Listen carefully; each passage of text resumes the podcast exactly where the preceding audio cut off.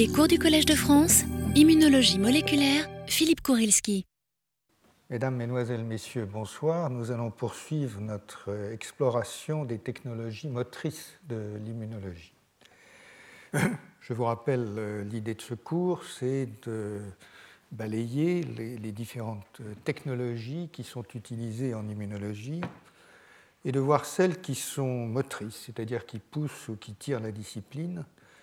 Euh, et c'est la raison pour laquelle euh, j'ai choisi de ne vous montrer en gros que des données qui sont extrêmement récentes, qui datent des tout dernières années et qui, euh, pour la plupart, n'auraient pas pu être acquises sans des technologies nouvelles qui se sont développées récemment. Donc la semaine dernière, ce que nous avons vu, c'est ce qui se passe du côté des acides nucléiques, donc de l'ADN, de l'ARN, c'est-à-dire essentiellement de la génomique et de la transcriptomique, euh, comme l'on dit, c'est-à-dire de l'analyse des, gènes, des chromosomes, des génomes, euh, d'un côté, et de l'autre, euh, des systèmes, enfin de l'expression des, gènes dans une cellule. avec deux types de dispositifs à très haut débit.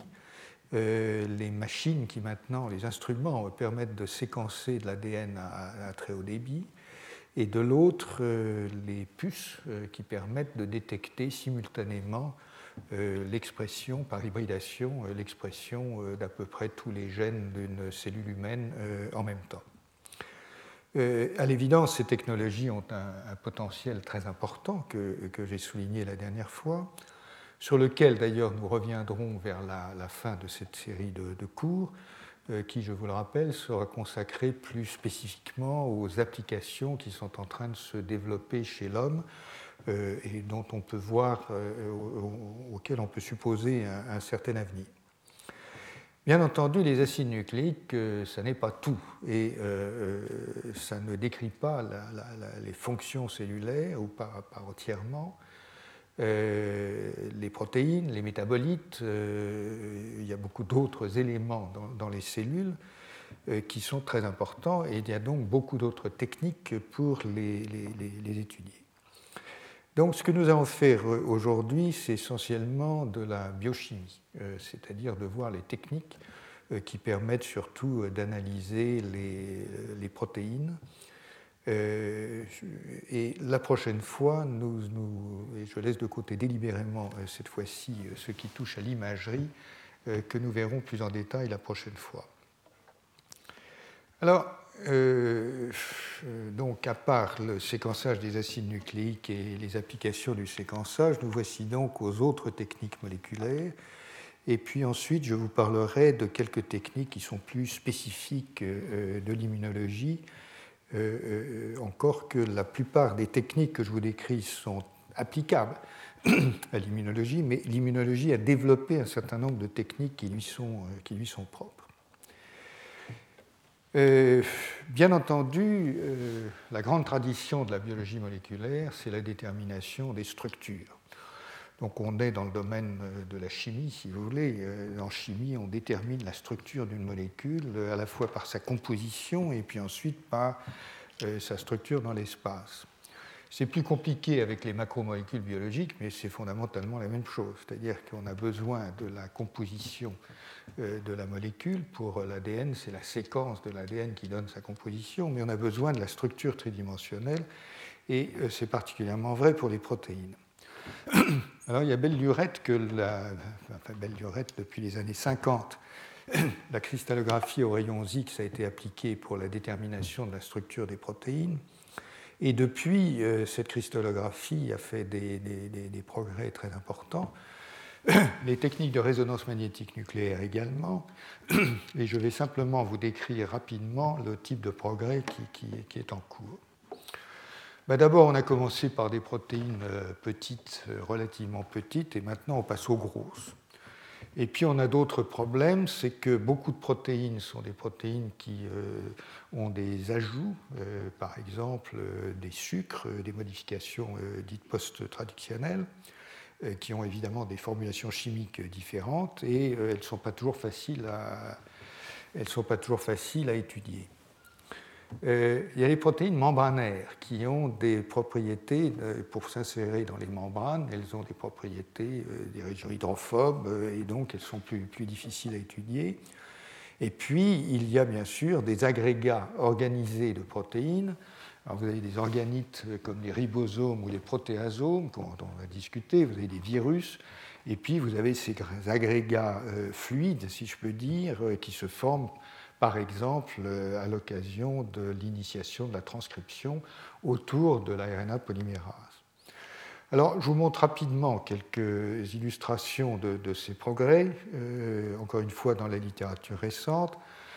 Voici un article récent qui montre la structure d'une euh, RNA polymérase complexée à un facteur de transcription, le facteur TF2B, euh, c'est un article qui vient du laboratoire de euh, Roger Kornberg, qui est le prix Nobel d'ailleurs pour euh, son travail dans le, domaine de la structure des, ARN polymérases. Et l'intérêt de ce travail, que je ne vais pas vous détailler, c'est qu'il permet de mieux comprendre la manière dont la polymérase progresse le long de l'ADN et, synthétise le brin complémentaire euh, et vous voyez qu'on atteint des niveaux de structure qui sont assez détaillés euh, et qui concernent un, très grand nombre d'atomes. Il en va de même de cet article où l'on voit de très beaux clichés qui maintenant touchent à la structure d'un virus. Il s'agit du virus RSV, le virus respiratoire syncytial, euh, et la détermination de la structure de ces gros agrégats euh, organisés que constituent les, virus, c'est évidemment un espèce de défi euh, considérable pour les, structuralistes. Et voici un très beau travail qui montre euh, l'organisation d'un décamère, en fait, de la nucléoplasmide associée à, l'ARN. Donc ces technologies progressent et elles progressent également d'une autre manière qui est intéressante de voir, c'est par une certaine forme d'imagerie, mais au niveau des molécules, et c'est une imagerie qui est destinée à révéler des structures plutôt qu'à révéler des fonctions. Et je prends l'exemple ici de ce qu'on appelle le protéasome 26S, euh, enfin le protéasome.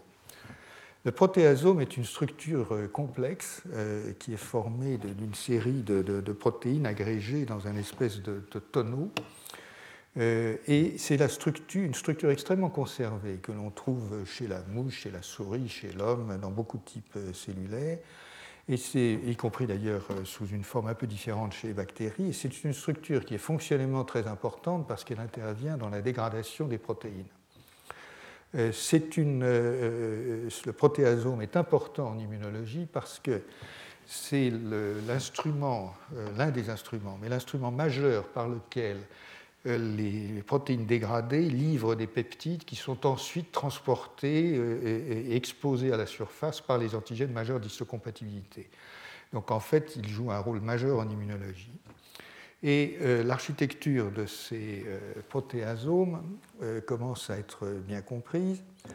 Et ce qui est intéressant, c'est que le protéasome 20S, c'est-à-dire un sous-ensemble du protéasome que je vais vous montrer, peut être cristallisé et donc il y a une structure tridimensionnelle qui a été déterminée il y a quelques années euh, par les voies euh, conventionnelles, entre guillemets, c'est-à-dire que chaque fois c'est une magnifique acrobatie de réussir à déterminer des structures aussi importantes. Euh, mais l'étape suivante du protéasome équipé avec un certain nombre de compléments, de compléments protéiques, notamment un espèce de couvercle et puis une ATPase et puis d'autres choses, pas moyen de cristalliser ça. Pas moyen de cristalliser, probablement parce que c'est en fait un mélange de structures. Et donc, il y, a, problème et euh, la, cristallographie ne, suffit plus. Et donc, ce qu'a fait notamment l'équipe de Barmaster, c'est de prendre, de faire de l'imagerie moléculaire à très haute résolution, c'est l'imagerie euh, par microscopie électronique. Et l'idée générale que je vous donne, le principe général, consiste à euh, prendre beaucoup de clichés et bien sûr, ces clichés, je vais vous en montrer quelques-uns. Ces clichés vont montrer qu'en fait, il y a effectivement quelques structures qui sont différentes, soit par leur orientation, soit parce que le chapeau n'est pas placé, le, couvercle n'est pas placé de la même manière, etc. Et donc, quand on dispose de beaucoup de ces clichés, on peut ensuite les classer, essayer de déterminer des catégories. Et donc, après cette espèce de, déconvolution, d'organisation en, catégories structurales supposées, présumées, eh bien, on modélise. donc, on fait tourner à la fois les, cellules grises du cerveau et les ordinateurs pour arriver à modéliser ces structures et dans ce que je vais vous montrer, comme la structure du, noyau central, le, protéasome 20S, a été déterminée par, euh, par, cristallographie aux rayons X, eh bien, euh, elle peut servir de référence pour calibrer tout le reste. Bon. Et donc, c'est ce qui a été fait, et je vais vous montrer à peu près à quoi ça donne. Donc, voilà au centre les, clichés qui sont observés en, gros par euh, microscopie électronique, en fait c'est la cryomicroscopie électronique.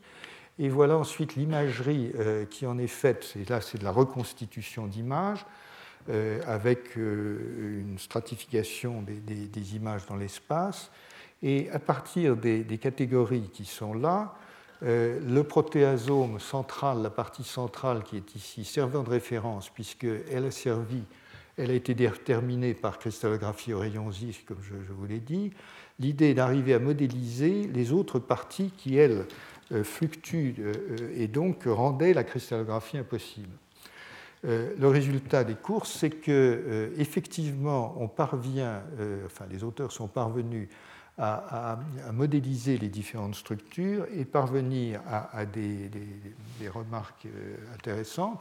Vous voyez ici que le, couvercle est effectivement variable en structure, euh, la TPase est en rouge au milieu, et vous voyez, la, flèche l'indique, que certaines des structures sont dotées d'un élément supplémentaire, d'autres pas, et donc il y avait bien une hétérogénéité structurale euh, dans, la préparation supposée homogène, euh, qui rendait impossible la détermination de la structure par les voies habituelles. Euh, cet ajout étant euh, lié au système d'ubiquitination et, euh, donc d'initiation de, la dégradation des protéines. Donc, voilà un instrument supplémentaire qui peut être utilisé par les chercheurs pour déterminer des structures. Alors, il y a un effort considérable pour essayer de, prédire les structures, parce que théoriquement, euh, on devrait être capable, à partir de la séquence d'une protéine, enfin, ce n'est pas impossible, ce n'est pas impensable qu'on puisse imaginer euh, prédire la structure des protéines. En fait, euh, pour l'instant, les plus gros ordinateurs et les meilleurs cerveaux n'y parviennent pas complètement. Néanmoins, les bases de données, comme vous allez le voir, augmentent s'enrichissent sans arrêt, et du coup, il y a des espèces, des espèces de, modules structuraux euh, qui ont l'air d'avoir euh, une certaine conservation dans l'évolution et qui donc euh, permettent de donner des points d'appui pour tenter des modélisations, ensuite les comparer à d'autres données expérimentales. Alors c'est un domaine très complexe dans lequel je je ne vais pas rentrer, euh, qui est associé incidemment à un autre problème qui est de représenter, de visualiser en 3D, mais ça suppose une modélisation des structures. Et euh, je tiens à vous montrer euh, le, cliché suivant parce qu'il dit quelque chose sur la manière dont le, le champ s'organise aujourd'hui ou a commencé à s'organiser depuis quelque temps. Euh, ce qui vous est montré ici est un portail dans lequel on trouve plusieurs millions de modèles de structures de protéines, euh, avec pas mal de modèles pour la même protéine. Mais on trouve plusieurs millions de, structures. Et la structure du portail est celle-ci. Vous avez toutes sortes de bases de données euh, qui sont organisées et qui, donc on cherche à homogénéiser de façon que on puisse effectivement exploiter une information qui historiquement s'est créé dans différents endroits avec différents euh, euh, systèmes d'annexage, avec différents systèmes de, modèles, etc. Et je pense que ça décrit bien l'un des problèmes de la, biologie contemporaine, euh, qui est effectivement de faire en sorte que les données acquises ici et là dans le monde entier soient effectivement utilisables par tous. Or, elles sont généralement euh, acquises euh, localement avec des protocoles qui ne sont pas forcément normés. Et donc, euh, il y a besoin d'un très gros travail complémentaire pour arriver à organiser ces données dans un, des dispositifs qui soient exploitables. Donc, bien entendu, ceci n'est fait que pour illustrer ce point qui est un point donc en réalité d'organisation de la recherche et d'organisation de la connaissance. Alors en plus, euh, en matière de biochimie, il y a des gains de sensibilité et de résolution qui sont euh, obtenus dans à peu près toutes les techniques, dans toutes les techniques euh, biochimiques habituelles. Alors, je ne vais pas vous, tout vous dire là-dessus, mais je vais vous indiquer quels sont un, certain, nombre de points qui me paraissent importants. Alors, vous savez tous ce que c'est que la spectrométrie de masse. Euh, euh, qui est une technique extrêmement puissante, euh, qui en gros consiste à prendre une protéine, la dégrader et à mesurer la taille des différents fragments. Et cette technologie de spectrométrie de masse, qui est quand même tellement fine qu'elle permet de détecter des variations de masse d'un Dalton, et donc on détecte un atome de différence, cette spectrométrie de masse est évidemment une technique de choix pour essayer de caractériser euh, des euh, mélanges complexes. Le mélange complexe le plus intéressant, le plus important, c'est le plasma humain, parce que l'analyse du plasma humain emporte évidemment un certain nombre d'enjeux considérables en matière de diagnostic. Et donc, je vous mentionne simplement l'existence, là encore, d'un projet mondial d'analyse du protéome qui s'appelle HUPO, et c'est Human Plasma Proteome Project. Euh, euh, et je discuterai ce projet, puisqu'il s'applique très spécifiquement à l'homme, euh, dans, dans, la suite du cours. Donc je ne le discute pas maintenant.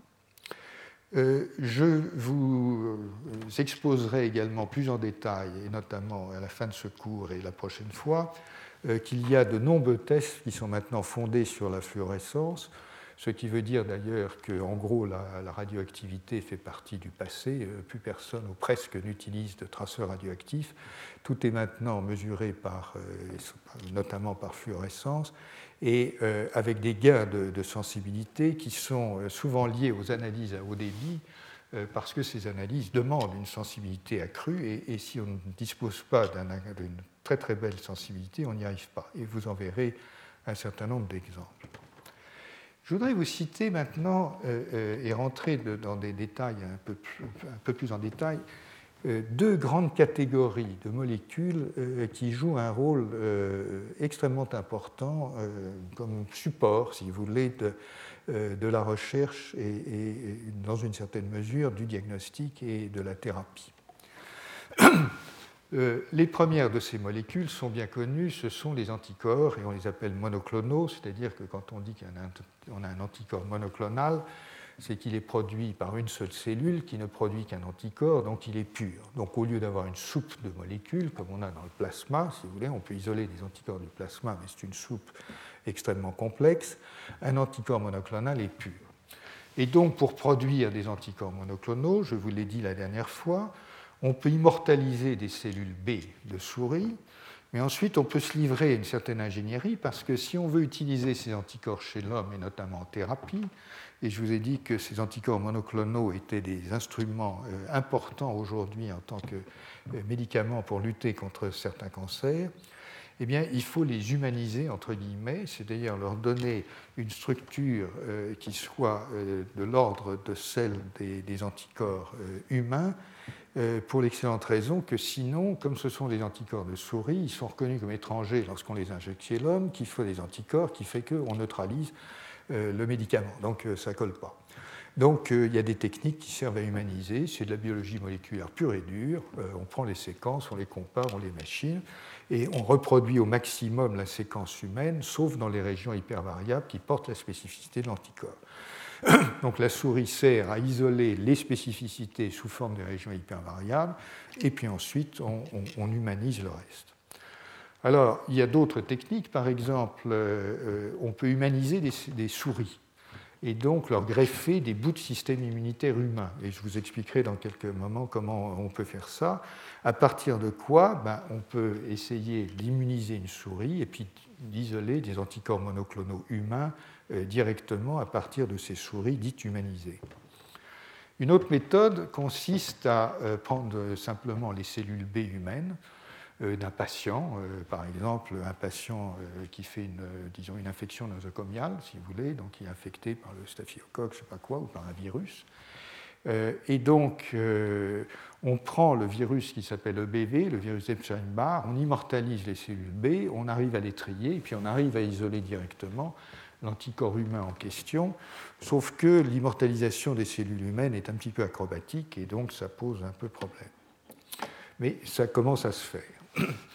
Il y a une autre technique qui consiste à faire des librairies euh, d'anticorps euh, dans d'autres vecteurs. Et le vecteur euh, le plus, le plus utilisé, c'est le, les bactériophages, mais on fait ça également dans des bactéries, dans les Escherichia dans des levures. Et donc l'idée très, très astucieuse, mais c'est une idée ancienne, donc ces technologies sont essentiellement mûres, je les, rapporte pour mémoire. L'idée, c'est qu'avec ces. Euh, on, s'arrange pour que l'anticorps qui est codé par le génome du bactériophage soit exposé à la surface de la capside. De la sorte, vous pouvez faire un mélange de bactériophages qui tous portent un anticorps différent à la surface.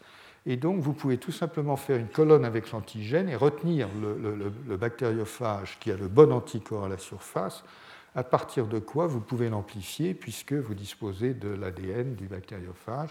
Et donc, euh, c'est un moyen extrêmement puissant de, purifier des anticorps.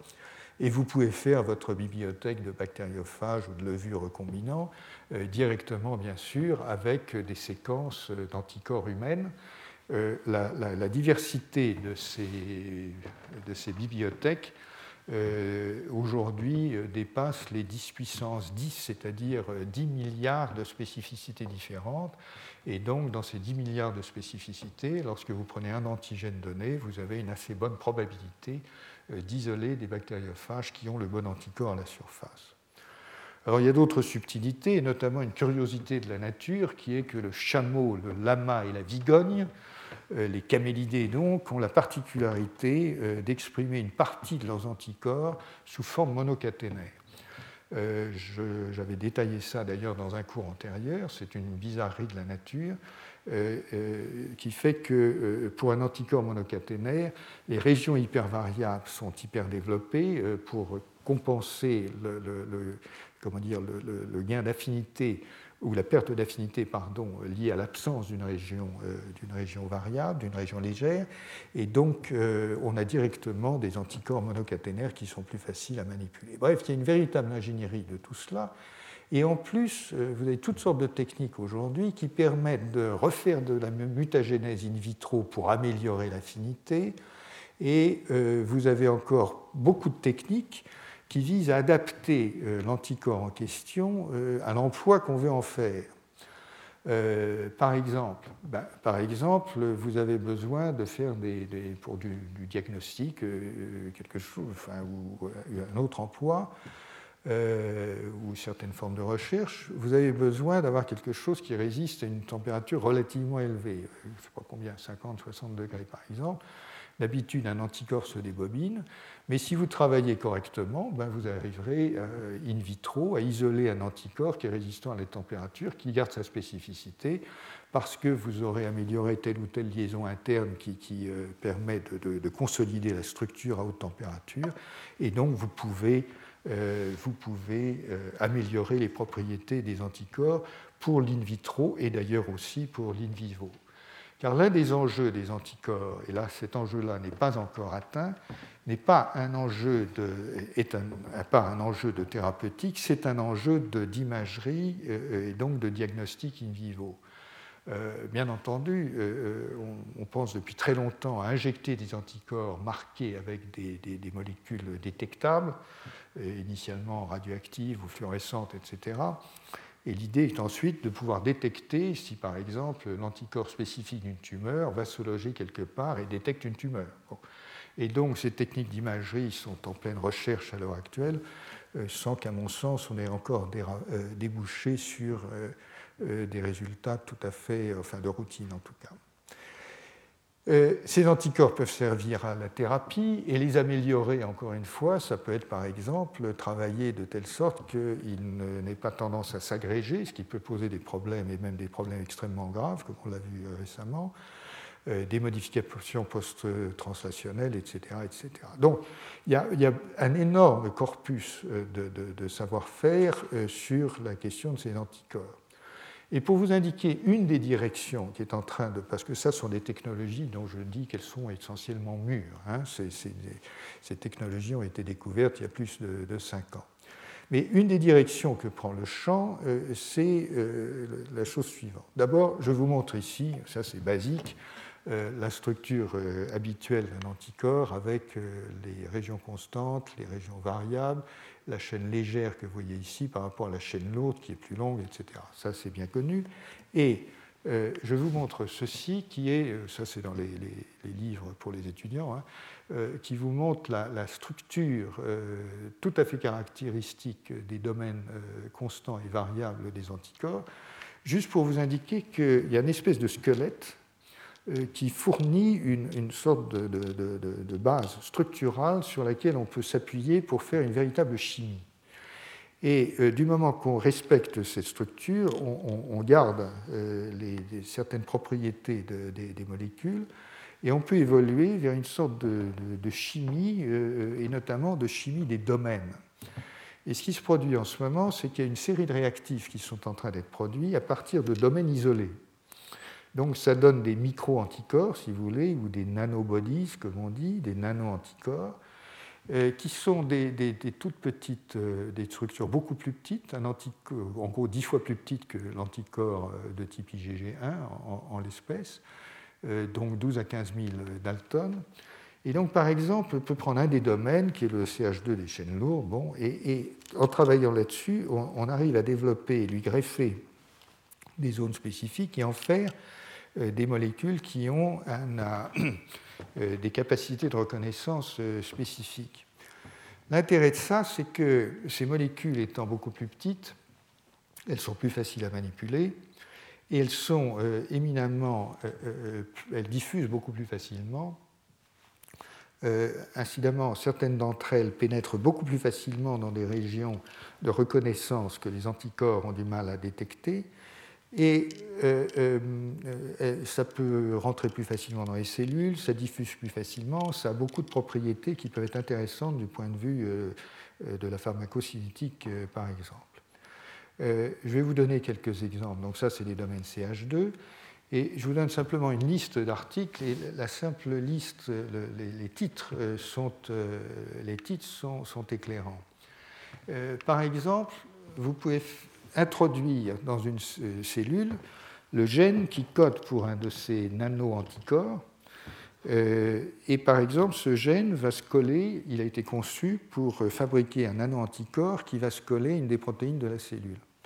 Ce que ça fait, euh, c'est que ça peut intervenir, influer sur la conformation de la protéine en cours de transport, par exemple, et du coup, ça vous permet d'étudier le transport de, la molécule de façon intracellulaire avec un espèce d'agent interne qui vous permet de modifier, d'adapter la, structure de ce que vous cherchez.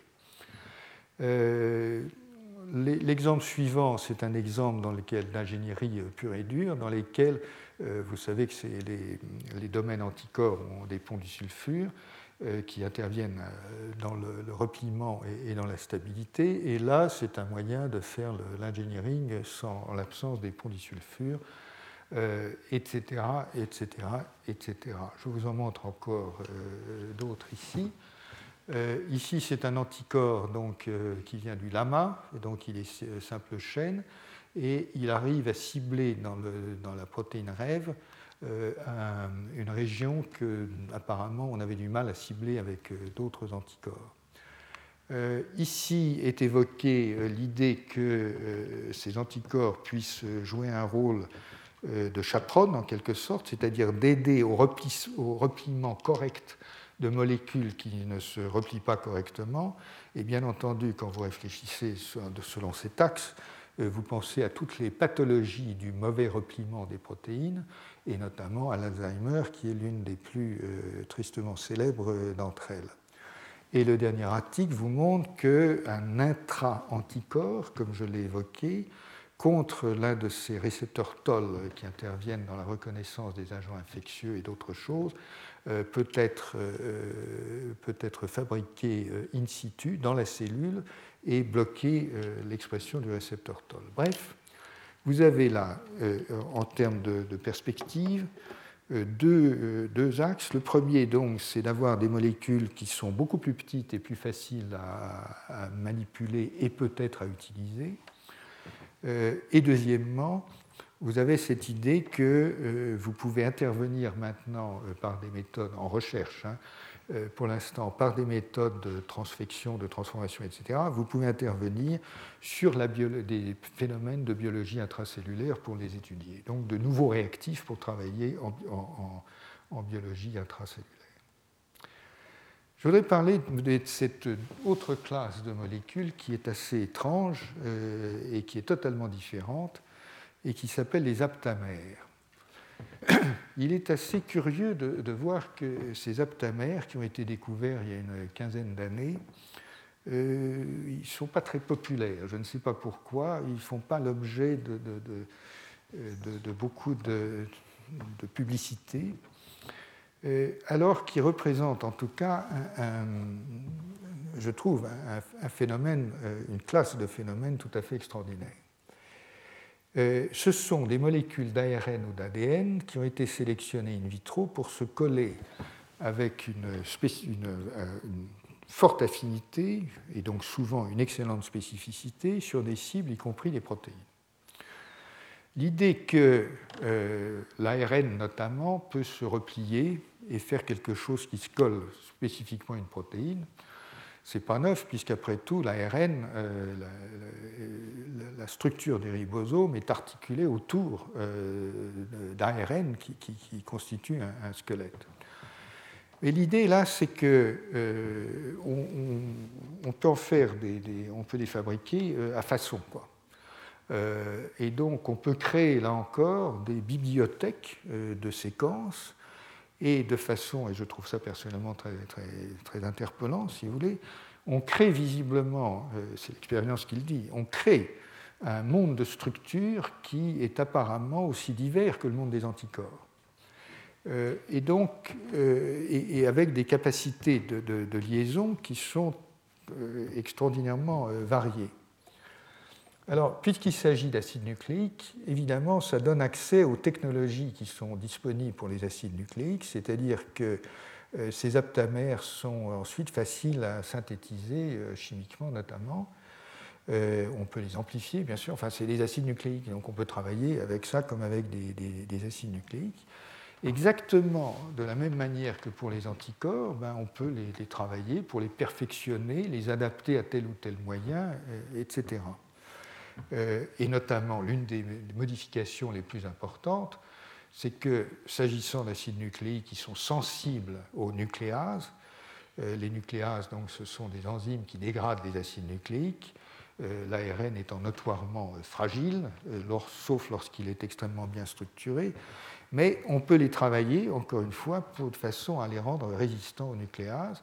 L'idée générale étant effectivement de les, rendre résistants dans des conditions, ils sont exposés à, des, jus cellulaires ou du plasma, par exemple, euh, puisqu'il s'agit possiblement de, réactifs de diagnostic. Et l'autre euh, étant qu'après tout, ça pourrait faire des médicaments et on pourrait aussi les injecter. Donc évidemment, il faut qu'ils soient résistants au nucléase. J'en profite pour vous dire que tout cela euh, émarge à une, autre tradition qui est celle de l'emploi des, oligonucléotides. Euh, et ces oligonucléotides, on a su les rendre résistants euh, aux nucléases en les resynthétisant avec des, comment dire, des, architectures un peu différentes qui effectivement font qu'ils sont complètement résistants aux nucléases. Et ces morpholinos, comme on en appelle certains d'entre eux, euh, sont maintenant au développement clinique euh, parce qu'ils euh, sont stables dans l'organisme et s'ils se collent de façon complémentaire à certains gènes ou ARN messagers, ce qui suppose qu'ils pénètrent dans les cellules, ils peuvent devenir et sont en train de devenir des instruments de thérapie génique. Les aptamères, donc je reviens aux aptamères avec cette idée donc que nous avons là un nouveau monde de structures qui apparemment recouvre lui aussi euh, toutes les structures possibles de l'univers, puisque l'étonnement que j'éprouve pour ma part devant les anticorps, c'est qu'effectivement, recouvre un monde de structures qui apparemment couvre toutes les structures possibles, puisque on arrive à faire des anticorps contre n'importe quoi. Donc, et les aptamères, donc apparemment, c'est pareil. Alors, je vous cite ici un, article qui illustre bien ce qui se passe aujourd'hui. Donc, c'est un article tout à fait récent, là encore, euh, où ils ont créé, où a été créée une collection de 10 puissance 14 euh, molécules différentes. Alors, 10 puissance 14 molécules différentes, c'est 10 000 fois plus que ce que je vous ai cité tout à l'heure en termes de bibliothèque d'anticorps recombinants. Donc, c'est un nombre absolument colossal.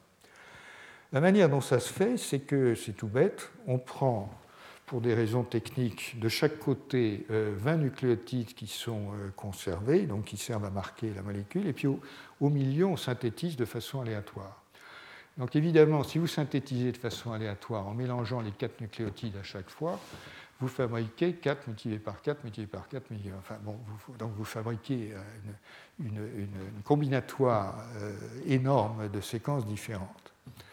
Donc ce qu'ont fait les, auteurs en question, c'est qu'au lieu d'utiliser la technique qui s'appelle SELEX, qui est une technique de, passage successif pour essayer d'enrichir euh, les populations, alors on peut le faire, comme c'est des acides nucléiques, on peut les amplifier à chaque fois, donc on a des méthodes d'enrichissement.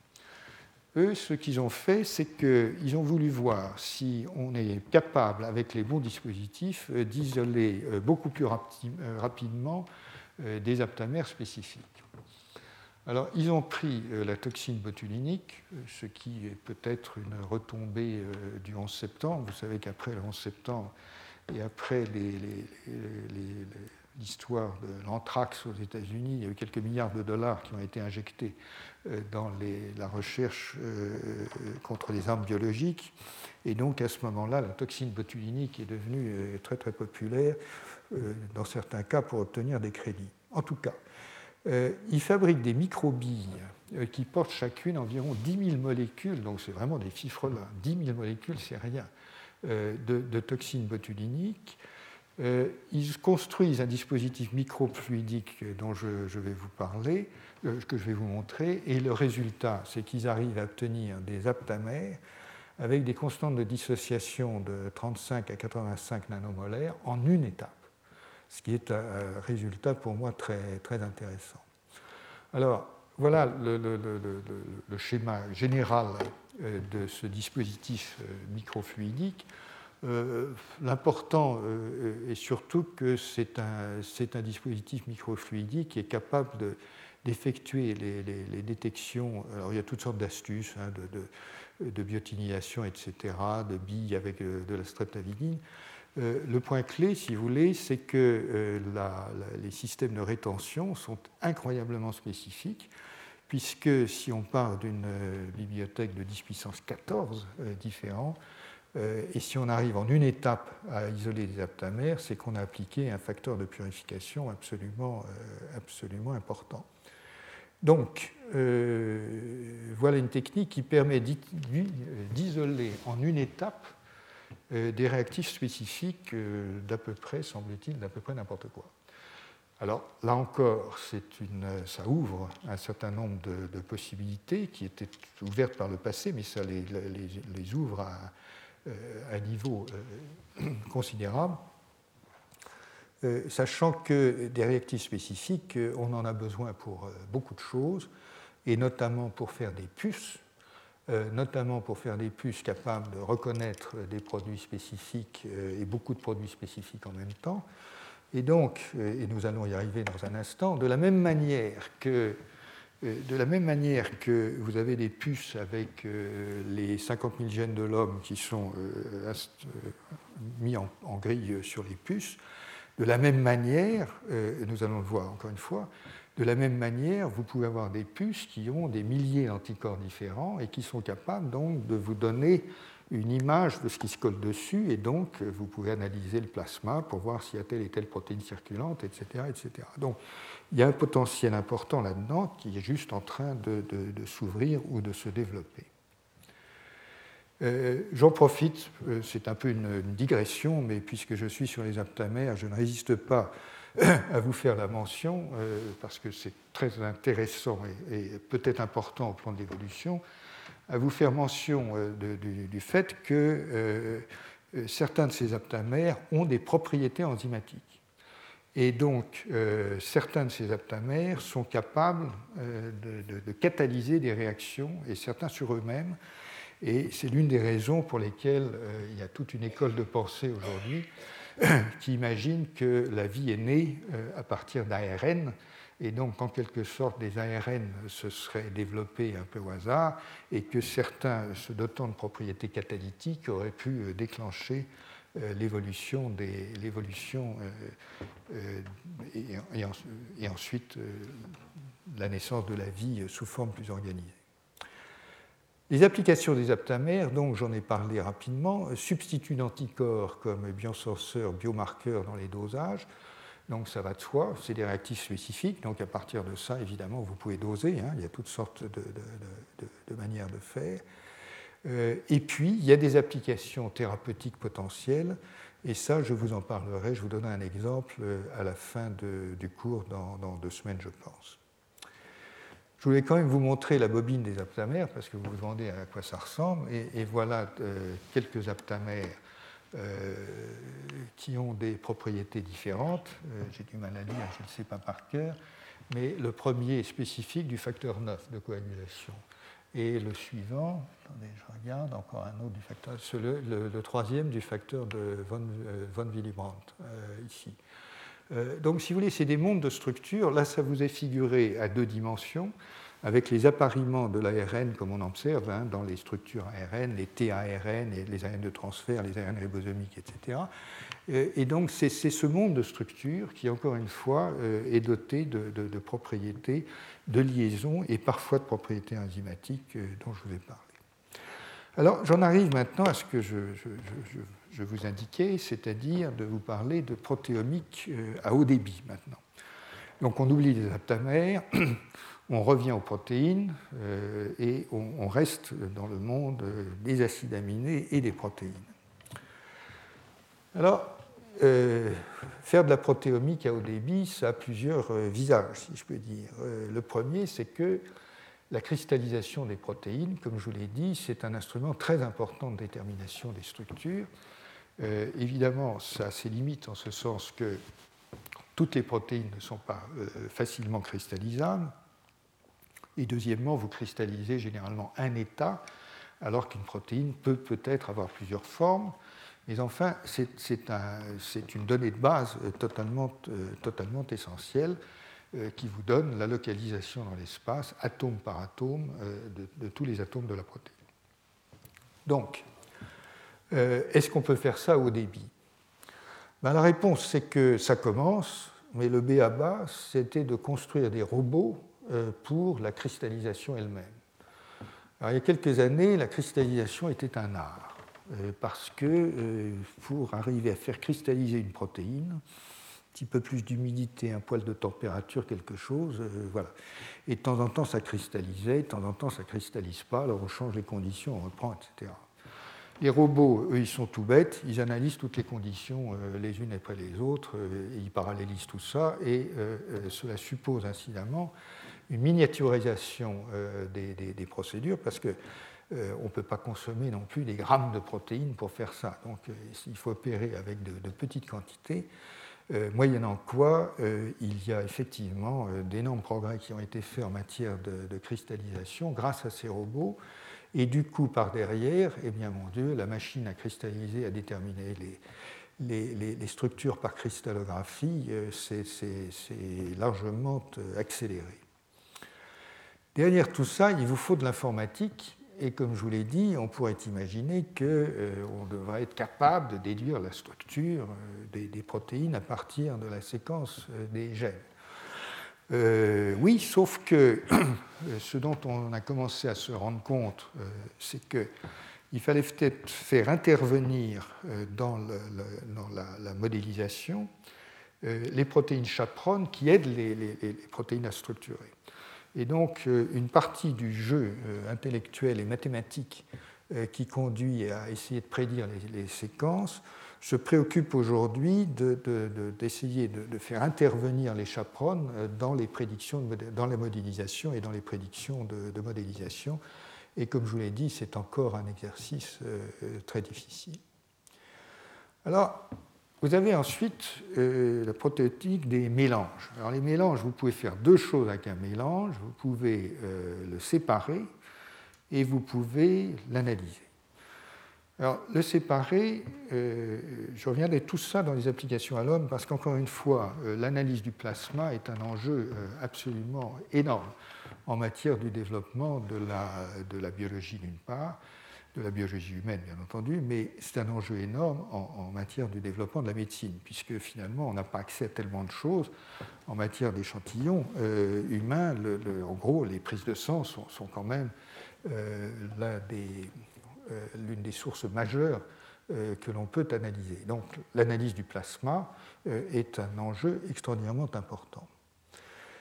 Donc on, a différentes manières de faire. Je ne parlerai un peu plus tard du multiplexage, mais je vais vous parler un tout petit peu de, spectrométrie de masse. la spectrométrie de masse, comme je vous l'ai dit, ça, coupe une, vous coupez une, fabriquer des fragments d'une protéine donnée. Et donc, euh, si vous le faites avec une protéine, pourquoi pas le faire avec un mélange? Ça veut dire que vous, vous, aurez beaucoup, beaucoup plus de fragments. Quand vous avez beaucoup, beaucoup plus de fragments, que vous avez les masses de chacun des fragments, vous pouvez imaginer qu'avec des programmes informatiques sophistiqués, vous pouvez analyser euh, ce que vous obtenez et euh, le comparer avec un certain nombre de prédictions et notamment celles que vous faites à partir du génome. Parce qu'à partir du génome, vous savez que telle protéine va faire tant, et donc vous pouvez, prédire que les fragments vont faire tant ou tant. Donc si vous générez suffisamment de fragments et suffisamment bien, vous devriez être capable de vous référer au génome et ensuite euh, de, de déterminer la structure du mélange. Alors, c'est loin d'être si simple que ça, et simplement, je vous l'indique comme étant une espèce de ligne idéale de développement euh, dont on est euh, effectivement très très loin dans, la réalité.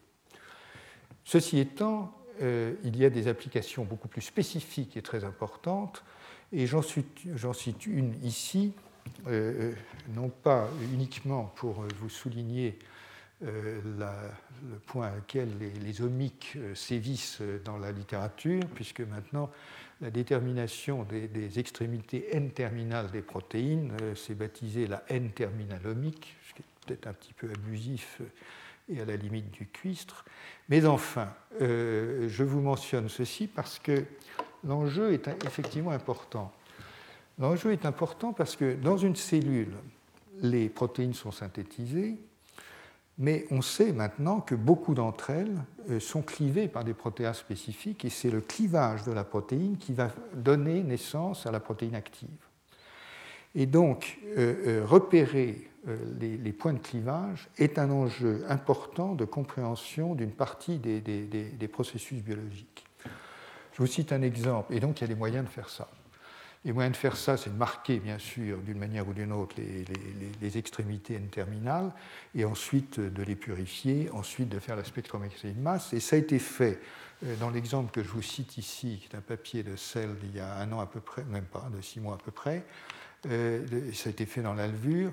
Ça a été d'analyser euh, les protéines des mitochondries et euh, en fait de résoudre un paradoxe, enfin un paradoxe, une difficulté qui n'avait pas été levée depuis, depuis un certain temps, à savoir qu'il y avait un certain nombre de protéines qui n'avaient pas la bonne extrémité N-terminale, et la raison est qu'ils ont découvert une protéase qui coupe d'un acide aminé seulement, et du coup tout rentre dans l'ordre, et sur les 615 protéines qu'ils ont trouvées, ayant identifié la, protéine qui, la protéase pardon, qui retire l'acide aminé, ils ont résolu ce problème. Donc, vous pouvez avoir euh, des formes, des approches de protéomique euh, par purification à partir de mélanges plus ou moins complexes, disons. Et plus c'est complexe, évidemment, plus c'est difficile. Et comme je vous l'ai dit, concernant le plasma, et on en rediscutera euh, dans deux semaines, je crois, on n'en est pas encore tout à fait là. Mais c'est une des, une des directions. Alors, l'autre approche, qui est une autre approche à haut débit, c'est de faire des puces. Alors les puces, euh, ben, on en a parlé, euh, vous avez des, Voilà, ça fait à peu près un centimètre sur un centimètre, ou ça peut être plus petit ou un peu plus grand. Euh, et l'idée, c'est de déposer un tas de réactifs spécifiques, et puis ensuite vous mettez votre mélange, et puis ensuite ben, vous avez une image de la composition de votre mélange si vous êtes capable de révéler ce qui s'est attaché spécifiquement sur la puce en question. Donc parlons un peu des puces, et notamment des puces à anticorps. Donc des puces anticorps, parce que vous pouvez avoir des, puces de, toutes sortes. J'en mentionne une au passage qui n'est pas inintéressante. Ce sont les puces qui contiennent des bouts d'ADN euh, et qui sont en fait des bouts de, promoteurs, donc de séquences qui se trouvent au début des gènes, généralement, hein, euh, et sur lesquelles viennent s'attacher les facteurs de transcription. Donc euh, là, vous avez des puces qui vous permettent d'analyser théoriquement en une fois les facteurs de transcription qui viennent de telle ou telle cellule ou de telle ou telle cellule dans telle ou telle situation et de voir s'il y a une modification du spectre des facteurs de transcription dans telle ou telle situation. Je les laisse de côté. Je me concentre sur les puces à anticorps. Alors là, c'est des puces dans lesquelles tout simplement on met des anticorps et puis ensuite on a théoriquement un instrument euh, de détection spécifique euh, des anticorps qu'on a mis sur la puce, bien entendu. Alors, où est-ce qu'on en est de ça? Ben, On en est avec, euh, et vous verrez qu'on en est beaucoup moins loin, si je peux dire, qu'on est avec les acides nucléiques, où je vous ai montré qu'on déposait des millions de d'oligonucléotides sur moins d'un centimètre carré. Là, on n'en est pas là du tout.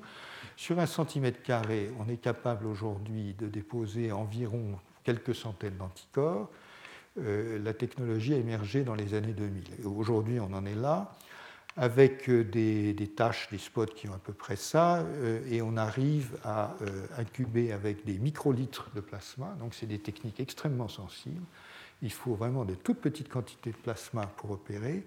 Et au bout de trois heures, avec des tests de fluorescence, on arrive à voir les résultats.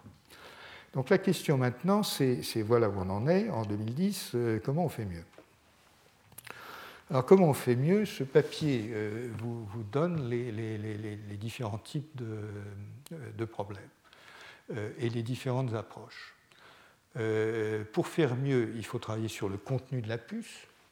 Alors, les spécificités, bien sûr, mais le nombre des anticorps, comme je vous ai dit, une, bonne librairie d'anticorps, il y en a 10 milliards. et là, on n'en met que quelques centaines sur la puce, donc il reste de la marge. Hein. Euh, il y a la manière de faire les puces, qui n'est pas évidente, euh, et de les, de, concevoir, qui n'est pas évidente. Euh, il y a la manière de les fabriquer et, puis de, faire les essais après. Donc il y a, énormément de problèmes techniques derrière cette idée très simple de, faire des puces et de, détecter, bien entendu. Inutile de vous dire qu'il y, a un intérêt industriel derrière en matière de développement de diagnostic qui est évident. Euh, mais il y a un intérêt pour la recherche, parce qu'évidemment, quand on dispose de ces instruments, on est capable d'analyser des, situations biologiques de façon beaucoup plus rapide. Donc je vous livre quelques indications sur, euh, sur le, contenu des puces d'abord, euh, et, comment est-ce qu'on peut faire? Ben, Déjà, si vous voulez, ce n'est pas évident, on peut faire des librairies d'anticorps recombinants, mais euh, le problème, il n'est pas, tellement, il n'est pas uniquement là, parce qu'on peut avoir 10 euh, milliards d'anticorps recombinants dans un tube. Le problème, c'est d'avoir assez d'anticorps spécifiques de telle ou telle molécule qu'on veut regarder. Donc l'analyse même de cette euh, librairie, de cette bibliothèque d'anticorps, est un travail évidemment extrêmement complexe. C'est-à-dire que si on veut savoir Euh, détecter un anticorps anti, euh, de la myosine, par exemple, euh, eh ben, il faut avoir isolé déjà l'anticorps anti-myosine. Donc il, faut déjà avoir les protéines, etc., etc. Bon, il y a beaucoup de techniques qui se développent pour faire ça. En plus, si vous voulez, quand on prend des anticorps recombinants, je vous ai expliqué qu'il y avait beaucoup d'ingénierie derrière. C'est un domaine qui, qui, est en soi en développement. Vous pouvez utiliser des anticorps monocaténaires. Et puis, comme je vous l'ai dit, vous pouvez par ingénierie adapter votre anticorps à vos besoins. S'il faut qu'il soit résistant, je sais pas quoi, au pH ou à la température, ben, il faut travailler pour le rendre. Le travailler à l'échelle d'un anticorps, ça va bien, mais à l'échelle de milliers d'anticorps, c'est encore un autre problème. Donc, vous voyez que ce n'est pas, pas, si simple.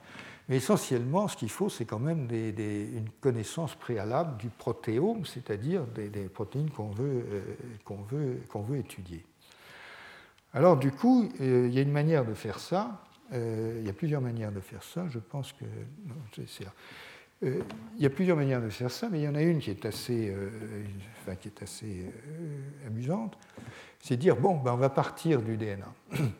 Et donc, on va mettre sur les puces, puisque là, le, DNA, on sait faire beaucoup mieux, on va mettre sur les puces 10 000 cDNA. Donc, c'est des ADN complémentaires avec des promoteurs. C'est bricolé pour qu'ensuite on puisse mettre la puce dans un système de synthèse de protéines in vitro. Et puis, euh, si on s'y prend bien avec quelques astuces techniques, ça va synthétiser les protéines in vitro et puis elles vont se coller là où elles sont synthétisées.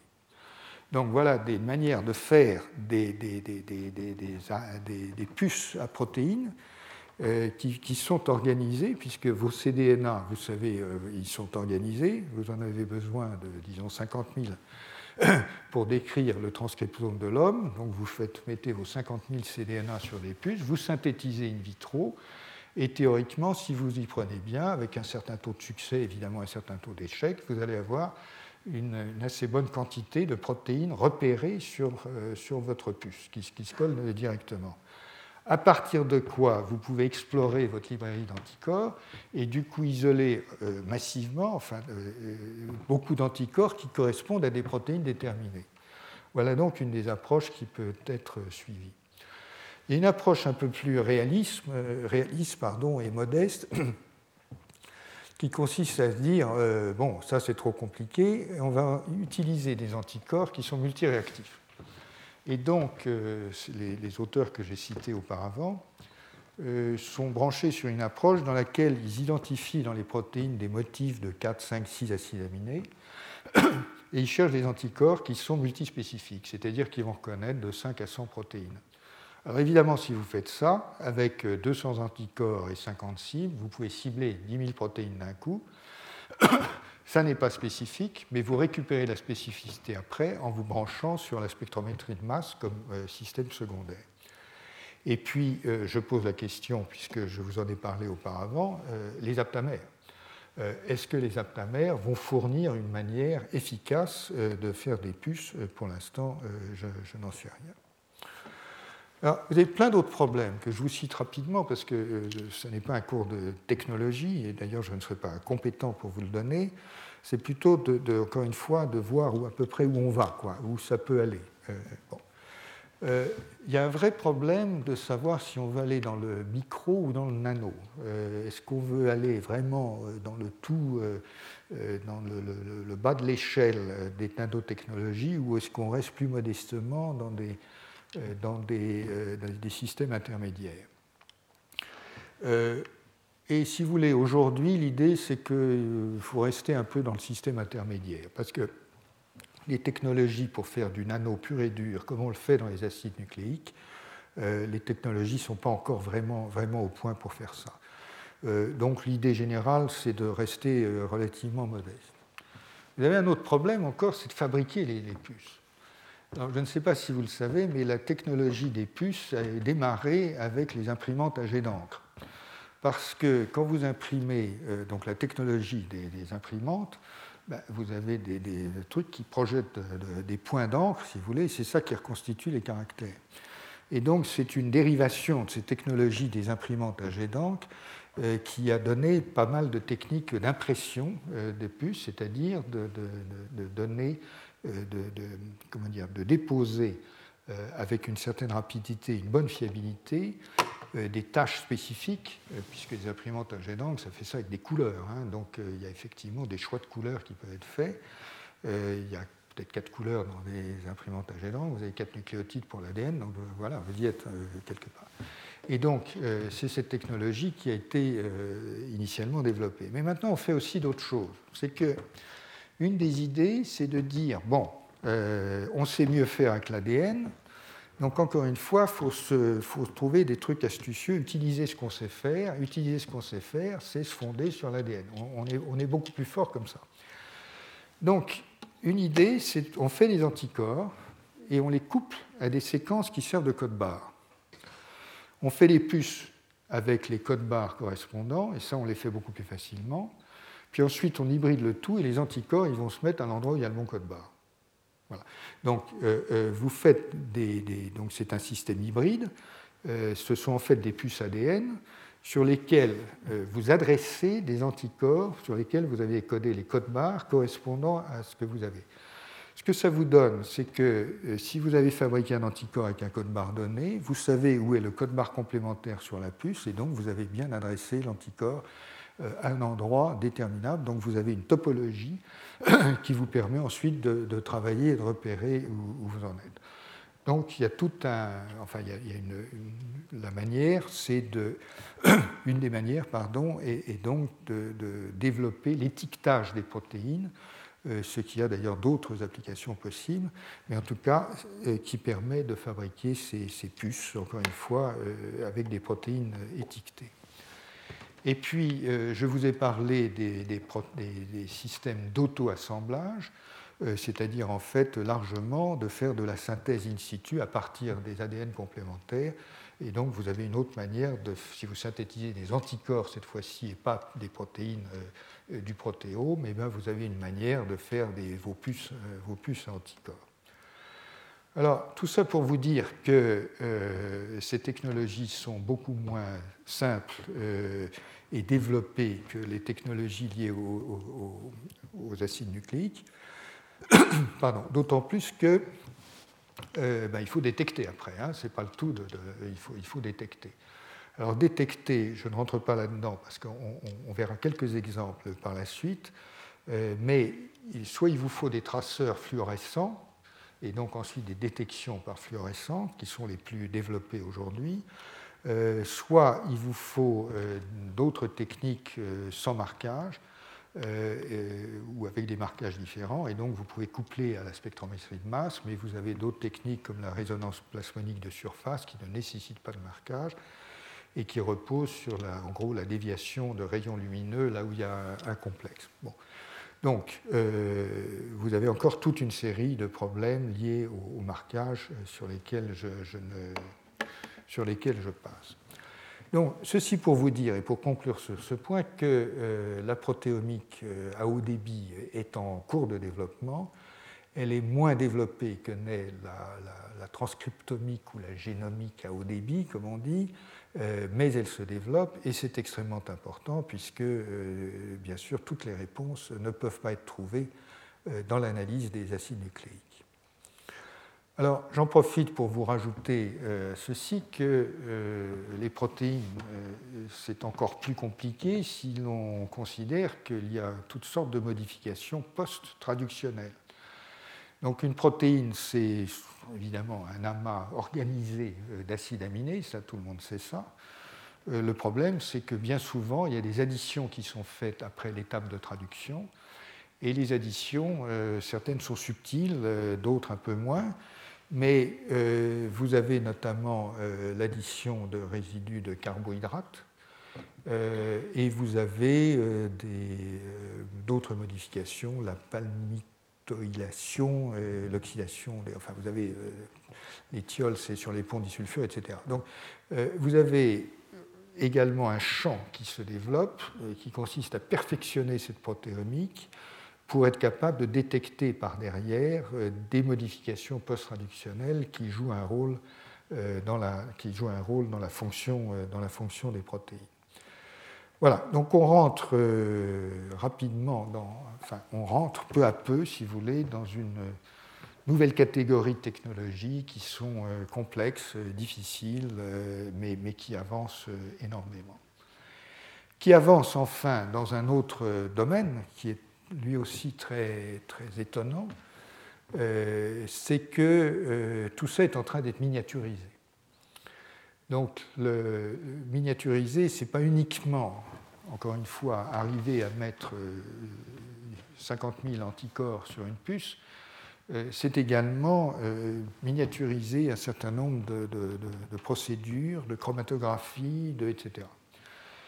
Et j'ai sorti cet article qui date de novembre dernier qui montre des résultats assez étonnants c'est la protéomie qui est effectuée à partir d'échantillons minuscules euh, dans un système qui est un système de chromatographie euh, euh, qui est interfacé à la spectrométrie de masse. Alors, ça veut dire quoi? Ça veut dire que ces auteurs, qui travaillent chez la souris pour l'instant, prennent des glomérules rénaux isolés par laser, donc c'est découpé avec un laser, ils font la protéomique avec leur, leur, système de, microfluidique, etc., que je vais vous montrer rapidement. Et euh, c'est une sorte d'échauffement, si j'ose dire. Ils détectent 2400 protéines quand même. C'est pas rien. Bon. Euh, évidemment, dans une cellule, on pense qu'il y en a probablement 20 000, 30 000, donc euh, c'est peut-être 10% de la cellule. Enfin, c'est quand même pas mal de détecter d'un coup 2400 protéines. Ils vont maintenant dans les îlots de Langerhans, euh, il y en a 2000 à peu près par pancréas de la souris, ils en prennent un certain nombre, je ne sais pas exactement combien, ils détectent 7000 protéines.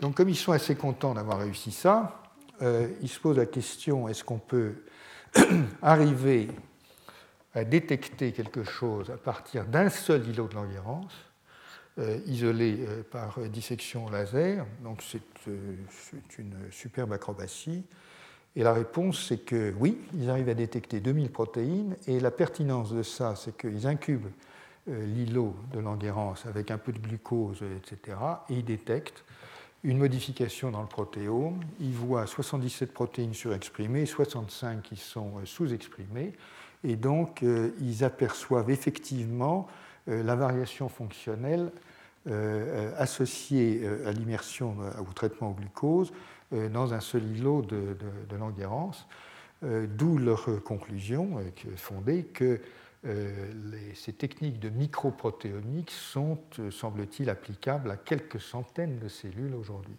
Donc des micro-échantillons dont vous pouvez voir évidemment l'application potentielle, hein, potentielle à des années de maintenant, mais en termes de biopsie, par exemple, chez l'homme, etc. Alors, euh, je vous montre en gros leur, système. Euh, capture par laser donc pour isoler les trucs, euh, digestion à la, trypsine, ça c'est pour les, glomérules, ensuite pour les îlots de. Et si vous voulez, c'est encore une fois de la microfluidique probablement très, très, très sophistiquée que je, ne peux pas évaluer.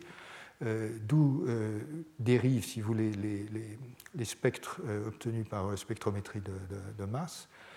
Et une de leurs procédures consiste à tout dupliquer immédiatement, de façon à détecter, ne repérer que ce qui est immédiatement réplicable dans deux expériences. Et c'est ainsi qu'ils arrivent à une définition du protéome interprétable, puisque quand je vous parle de 2000 protéines, c'est 2000 protéines identifiées. Hein. Et donc, quand les protéines sont identifiées, on peut les, rentrer dans les, catalogues organisés que l'on a maintenant. Euh, ces catalogues organisés, euh, ben, ils sont organisés sur des, fonctions. Euh, et cette organisation, ben, comme tous les catalogues, si vous voulez, il y a de l'arbitraire dans, un catalogue. Et euh, les protéines qui sont impliquées dans l'apoptose, bon, ben, elles sont impliquées dans l'apoptose, mais elles sont peut-être impliquées dans d'autres choses. En tout cas, euh, il y a des, découpages qui sont possibles. Et donc, voici, euh, voici ce que ça donne avec le, découpage en, catégories. vous trouvez les protéines du cytosquelette, vous trouvez les granules sécrétoires, vous trouvez les, les facteurs de transcription, etc. etc. Et juste pour vous montrer euh, ce schéma, c'est qu'après 24 heures de stimulation au glucose, à partir d'un seul îlot de Langerhans, comme je vous l'ai dit, eh bien, euh, les modifications qu'ils obtiennent sont effectivement interprétables dans le schéma fonctionnel que l'on prête au, système interne euh, du, catabolisme pardon, du, glucose dans les îlots de, de. Donc, euh, bon résultat selon moi. Vous avez encore autre chose, c'est que les protéines, euh, ben, elles s'agrègent, elles forment des réseaux. Et donc, une autre question, c'est de savoir est-ce qu'on peut analyser ces réseaux de protéines?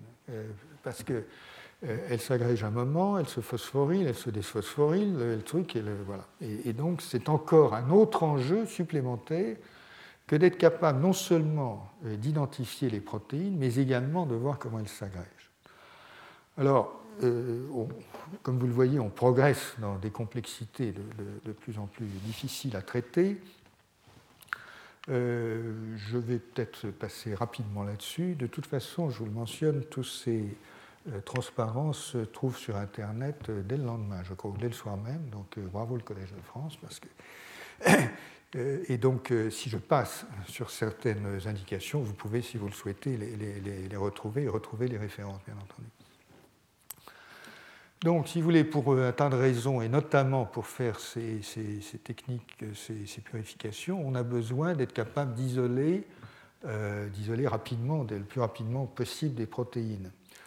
Et alors maintenant, il y a toutes sortes de, enfin, il y a un certain nombre d'équipes qui s'attachent à trouver des techniques automatisables, puisque tout l'enjeu de cela, c'est pas seulement de trouver une bonne astuce pour une protéine, si j'ose dire, c'est de trouver quelque chose qui permet l'automatisation de façon à passer effectivement au débit. Alors voilà une astuce dont je ne sais pas trop si elle sera généralisable. Il y a une toxine du choléra qui a la, propriété de, de s'activer en présence d'un dérivé de l'inositol, et à ce moment-là, elle se coupe la queue, si j'ose dire, et donc, quand vous fabriquez un recombinant avec une protéine quelconque, la toxine du choléra, vous pouvez purifier en vous servant de la toxine du choléra. Ensuite, vous ajoutez ce dérivé de l'inositol, ça se coupe et vous obtenez votre protéine euh, directement. voilà le genre de, choses qui sont en cours de, gestation. Mais ça ne dit pas tout et vous avez un autre enjeu qui est très important, c'est d'arriver à produire les complexes et à repérer les complexes. Et là, vous tombez sur un autre problème qui, peut paraître étrange, mais qui vient du fait que les agrégats euh, de protéines qui sont pertinents euh, in vivo euh, sont souvent, et je vous avais montré la dernière fois ce qui se passe par exemple au niveau du développement dans les systèmes qui remodèlent la chromatine, etc., c'est souvent des agrégats très compliqués. Il y a une dizaine de constituants, enfin, il peut y avoir pas mal de, pas mal de monde là-dedans. Et donc, pour identifier euh, ces complexes, euh, ce n'est pas si simple. Et voilà une technique faite par des collègues euh, de Grenoble, je crois d'ailleurs, qui est destinée à permettre d'automatiser un test, un système de production de complexes. Je vous montre juste le système parce que c'est assez intéressant. C'est un système qui permet de produire in vitro toutes les combinaisons possibles d'expression sur des plasmides. Et euh, donc le système est astucieux, c'est de la recombinaison Krelok, il, y a beaucoup de choses. Et donc euh, ce que ça permet de faire, c'est qu'ensuite vous avez un, euh, vous, mettez tout ça, le, mélange de tous les plasmides recombinants qui donnent toutes les possibilités d'expression faites au hasard. Vous mettez ça dans une population de bactéries et puis vous regardez où ça produit. Quoi, et donc ces problèmes sont également en cours de développement. Pour analyser les interactions, vous avez plusieurs types de méthodes, mais la méthode la plus connue, développée il y a une quinzaine d'années, je pense, c'est la méthode euh, dite des deux hybrides. Euh, c'est une méthode très astucieuse euh, qui fait que lorsque vous introduisez dans une levure qui a été manipulée, bricolée de façon astucieuse, lorsque vous introduisez quelque chose qui va coller une protéine cible, vous avez un, signal détectable, par exemple la, levure bien fluorescente. Bon. Euh, donc c'est de l'ingénierie euh, astucieuse, encore une fois.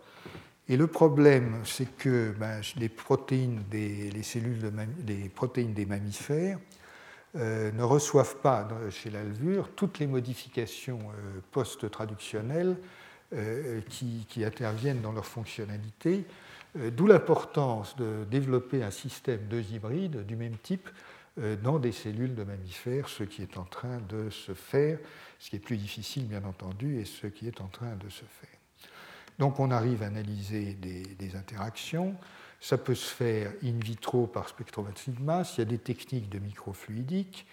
Et euh, dans cet article qui date d'il y a un an encore une fois, euh, dans un dispositif microfluidique, euh, le jeu, si je peux dire, le jeu scientifique a été de mesurer environ 15 000 interactions. Donc pour faire ça, il faut évidemment disposer de, systèmes un minimum automatisés qui conduit à décrire le réseau de 43 protéines du staphylocoque qui interagissent entre elles comme ceci.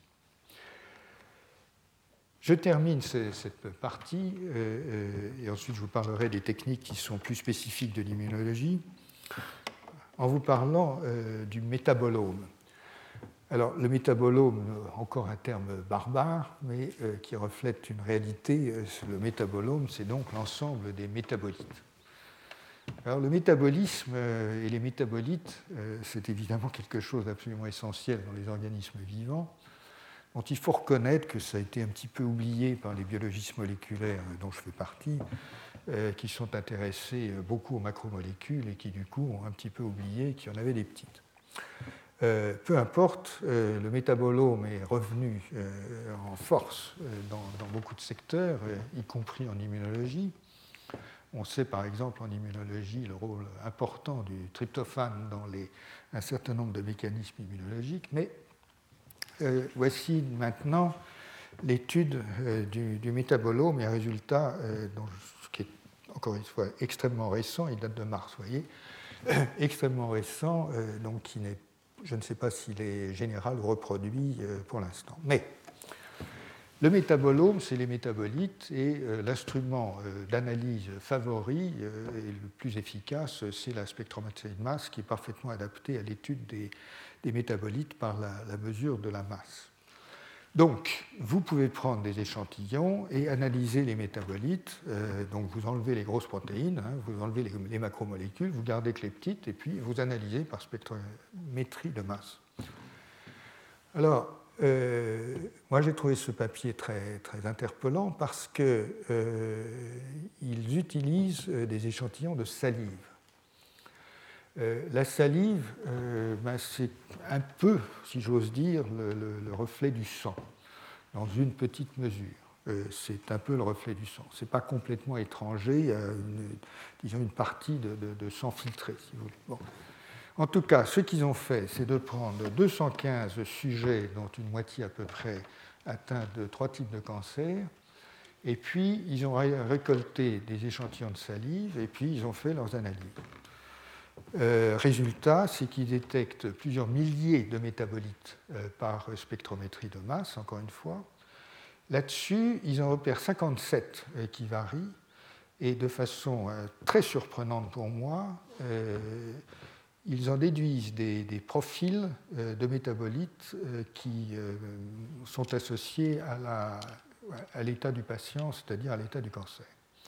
J'étais très surpris par ce résultat, mais je vous le montre.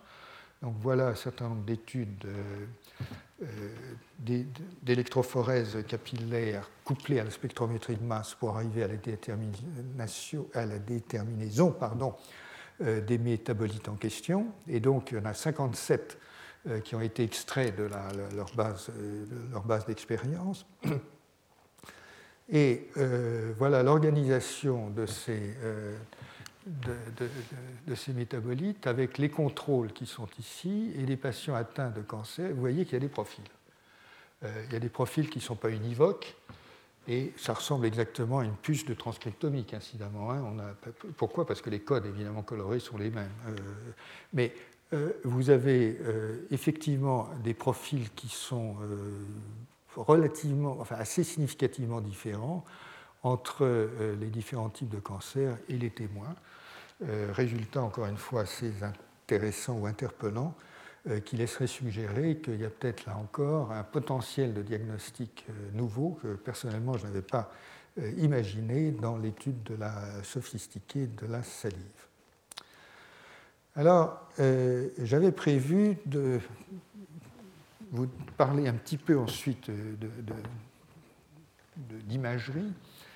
Mais euh, je vais concentrer euh, toute la discussion sur l'imagerie dans la prochaine séance. Et dans la prochaine séance, j'ai invité pour la deuxième heure euh, Philippe Bousseau, qui est un grand spécialiste de l'imagerie, pour compléter ce que, ce, que, je vais vous dire sur l'imagerie. Donc, je ne parle pas du tout d'imagerie aujourd'hui et ce sera l'objet complet de la prochaine séance.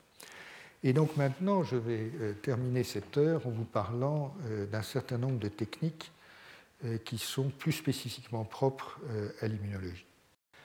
Et d'abord, il faut vraiment que je vous reparle des souris, parce que l'immunologie sans souris, c'est quand même bien, bien difficile.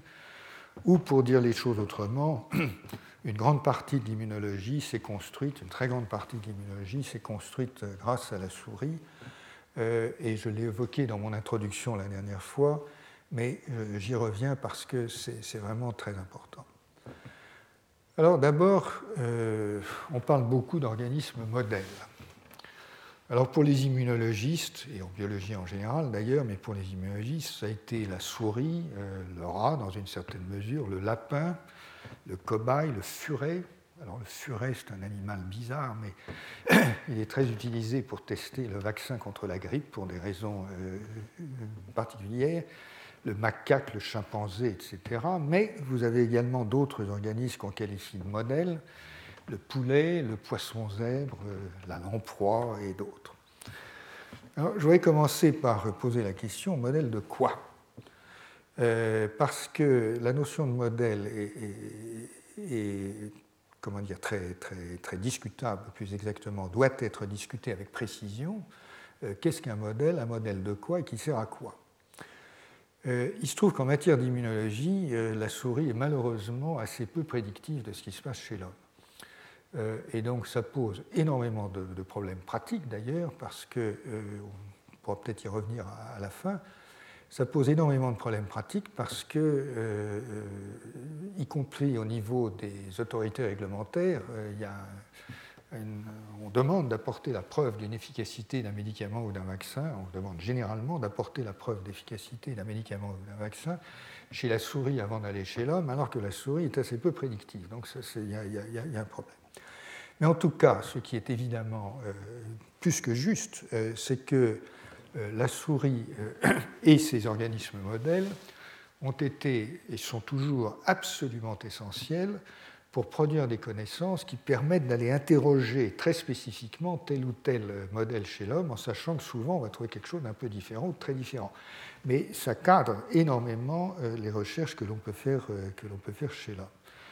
Euh, et ça dans des domaines qui, sont, euh, qui couvrent à peu près euh, toute l'immunologie, mais qui couvrent aussi d'ailleurs beaucoup, de, beaucoup de, points de biologie générale. Donc ces modèles sont-ils prédictifs pour chez l'homme? Ben, Si vous voulez, oui, pour étudier la, la recombinaison des anticorps, oui, ça a permis de guider très, très efficacement les recherches chez l'homme, et donc ça a permis de déchiffrer par continuité euh, très très efficacement les, mécanismes de recombinaison euh, des, gènes des anticorps euh, chez et des récepteurs T chez l'homme. Mais enfin, encore une fois, en matière de, médicaments et de vaccins, c'est un petit peu, un peu plus compliqué. Alors, bien entendu, je l'ai déjà dit, mais je le répète, le potentiel génétique de la souris, c'est considérable et notamment à cause des lignées consanguines de souris qui ont donc une pureté génétique et à cause des capacités de transgénèse avec ces techniques maintenant euh, familières euh, de knockout, euh, donc de délétion d'un gène, de knock-in, c'est-à-dire d'introduction d'un gène dans des endroits spécifiques, avec une nouvelle technologie qui s'est installée depuis quelques années, qui est liée à la découverte de ce qu'on appelle les ARN interférents ou les petits ARN interférents, euh, découverte qui, euh, qui, date effectivement d'une grosse dizaine d'années euh, et qui a donné sens à une, grande floraison d'outils dont je vais parler. je répète ce que j'ai dit en introduction, des milliers de souris avec des problèmes d'élevage, de stockage, d'échange, de purification des souris, etc., qui sont très importants, et toutes sortes de, de, souris qui sont mutantes, euh, euh, qui sont faites avec de nouveaux systèmes, y compris maintenant ce qu'on appelle les, les, méganucléases. Euh, et ça, ça permet de, concevoir des expériences qui sont fondées sur des hypothèses critiques. Donc, si vous voulez, si je me pose la question, est-ce que tel enzyme est important dans la génération de la diversité des anticorps, ce qui est une vieille question, eh bien, euh, je prends ma souris, euh, j'identifie le gène en question, euh, je, fais un knockout, si c'est ça le, plan expérimental. Donc, j'inactive le gène par délétion, je pose ma question et je vois si la souris est déficiente ou non dans la, production d'anticorps. et de plus, comme je vous l'ai indiqué aussi, si maintenant par knock-in, j'introduis un marqueur de fluorescence dans euh, un gène spécifique de la souris dont je veux interroger l'expression dans telle ou telle condition, eh bien, je peux le faire et euh, cela permet de faire l'imagerie. Alors, pour, euh, je ne dis pas la plaisanterie, mais vous trouvez ça sur Google et on verra des images beaucoup plus importantes après. Voilà des souris vertes et des souris rouges qui ont été obtenues par euh, fluorescent.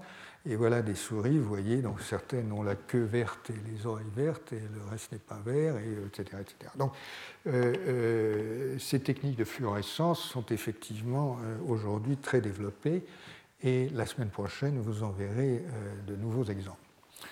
Maintenant, si je vous dis tout ça en vous rappelant les fondamentaux, si j'ose dire, c'est pour en arriver aux limites de ces questions de transgénèse. Ces limites sont euh, de, différentes natures. Certaines sont pratiques et d'autres sont théoriques. Les limites pratiques, c'est que euh, faire une souris transgénique, euh, ce n'est pas rapide. Donc il faut des mois, hein, le travail, et puis ensuite on ne sait pas trop ce qu'on va trouver, mais enfin, bon, ce n'est pas, pas, très rapide. ça coûte, il faut des infrastructures d'animalerie qui sont importantes, et donc il y a des limites pratiques. Euh, maintenant, vous avez des limites théoriques qui sont plus importantes. Vous savez que euh, beaucoup de gènes ont, plusieurs fonctions. Et donc, quand vous faites un knockout d'un gène, donc vous inactivez un gène, pardon, euh, ben, vous n'êtes pas absolument sûr que vous allez observer quelque chose de pertinent par rapport à la question que vous posez. Parce que quand vous posez votre question vous faites généralement l'hypothèse que le gène a la fonction donnée, mais qu'il n'en a pas d'autre. S'il en a une autre, évidemment, ça perturbe votre interprétation, et souvent il en a une autre. Incidemment, la manière la plus brutale euh, d'être euh, gêné par euh, cet aspect des choses, c'est que vous apercevez que le gène en question est important au cours du développement, et du coup, vous n'avez pas de souris du tout. Donc, elle meurt avant de naître, et donc vous n'avez pas de souris. Donc, vous êtes ramené à la case départ. Bon, euh, donc, en tout cas, sur le plan théorique, euh, juste de la conception expérimentale, euh, les gènes à fonction plurielle posent évidemment problème, et, ça arrive souvent. Alors, vous avez le problème inverse, c'est la redondance fonctionnelle. C'est-à-dire que, bien entendu, dans les, organismes vivants, comme on pouvait s'en douter, beaucoup de, de circuits essentiels au développement et à la survie euh, sont câblés plusieurs fois et de manière différente. Donc, dans une certaine mesure, vous pouvez dire que déjà la diploïdie, c'est-à-dire le fait d'avoir deux chromosomes en général par cellule, sauf pour le X et le Y bien sûr, d'avoir deux chromosomes par cellule est une manière d'assurer une certaine redondance. Et de l'autre, euh, il est clair que euh, de temps en temps, vous inactivez un gène que vous pensiez être essentiel, vous ne trouvez rien du tout il n'y a pas de différence de phénotype. Et en fait, il n'y a pas de différence de phénotype, ce n'est pas que le gène n'est pas important, c'est qu'il est tellement important qu'il y en a un autre qui fait le même boulot. Vous avez, un problème d'interprétation de, ce côté-là. Et vous avez un problème qui est plus pernicieux et, qui est important, c'est que euh, vous inactivez un gène, euh, et puis euh, il, joue un rôle important, oui, mais au cours de son développement, l'animal se débrouille pour faire avec. Donc les circuits se dérégulent et se rééquilibrent autrement, et du coup, vous avez un animal qui a l'air normal, et en fait, euh, il faut un travail particulier pour arriver à déterminer euh, comment le, système s'est rééquilibré. Donc ça, on le voit notamment dans un certain nombre de... on l'a vu dans, beaucoup de, modèles.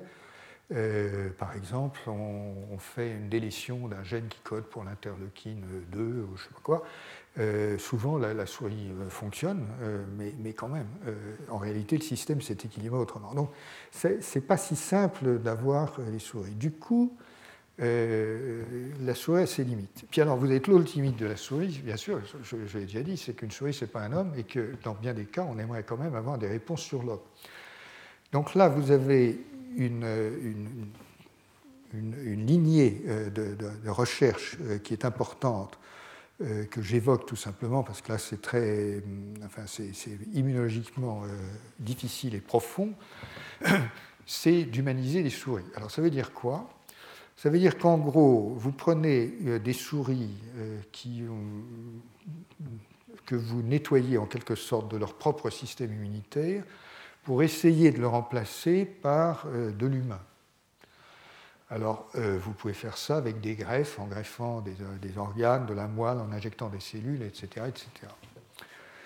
il y a eu beaucoup d'enthousiasme pour ce type d'opération, mais il y a des difficultés qui sont tout à fait importantes. D'abord, avoir des souris qui sont dépourvues de système immunitaire, ça, c'est pas trop difficile. Il y a des mutants plus ou moins compliqués.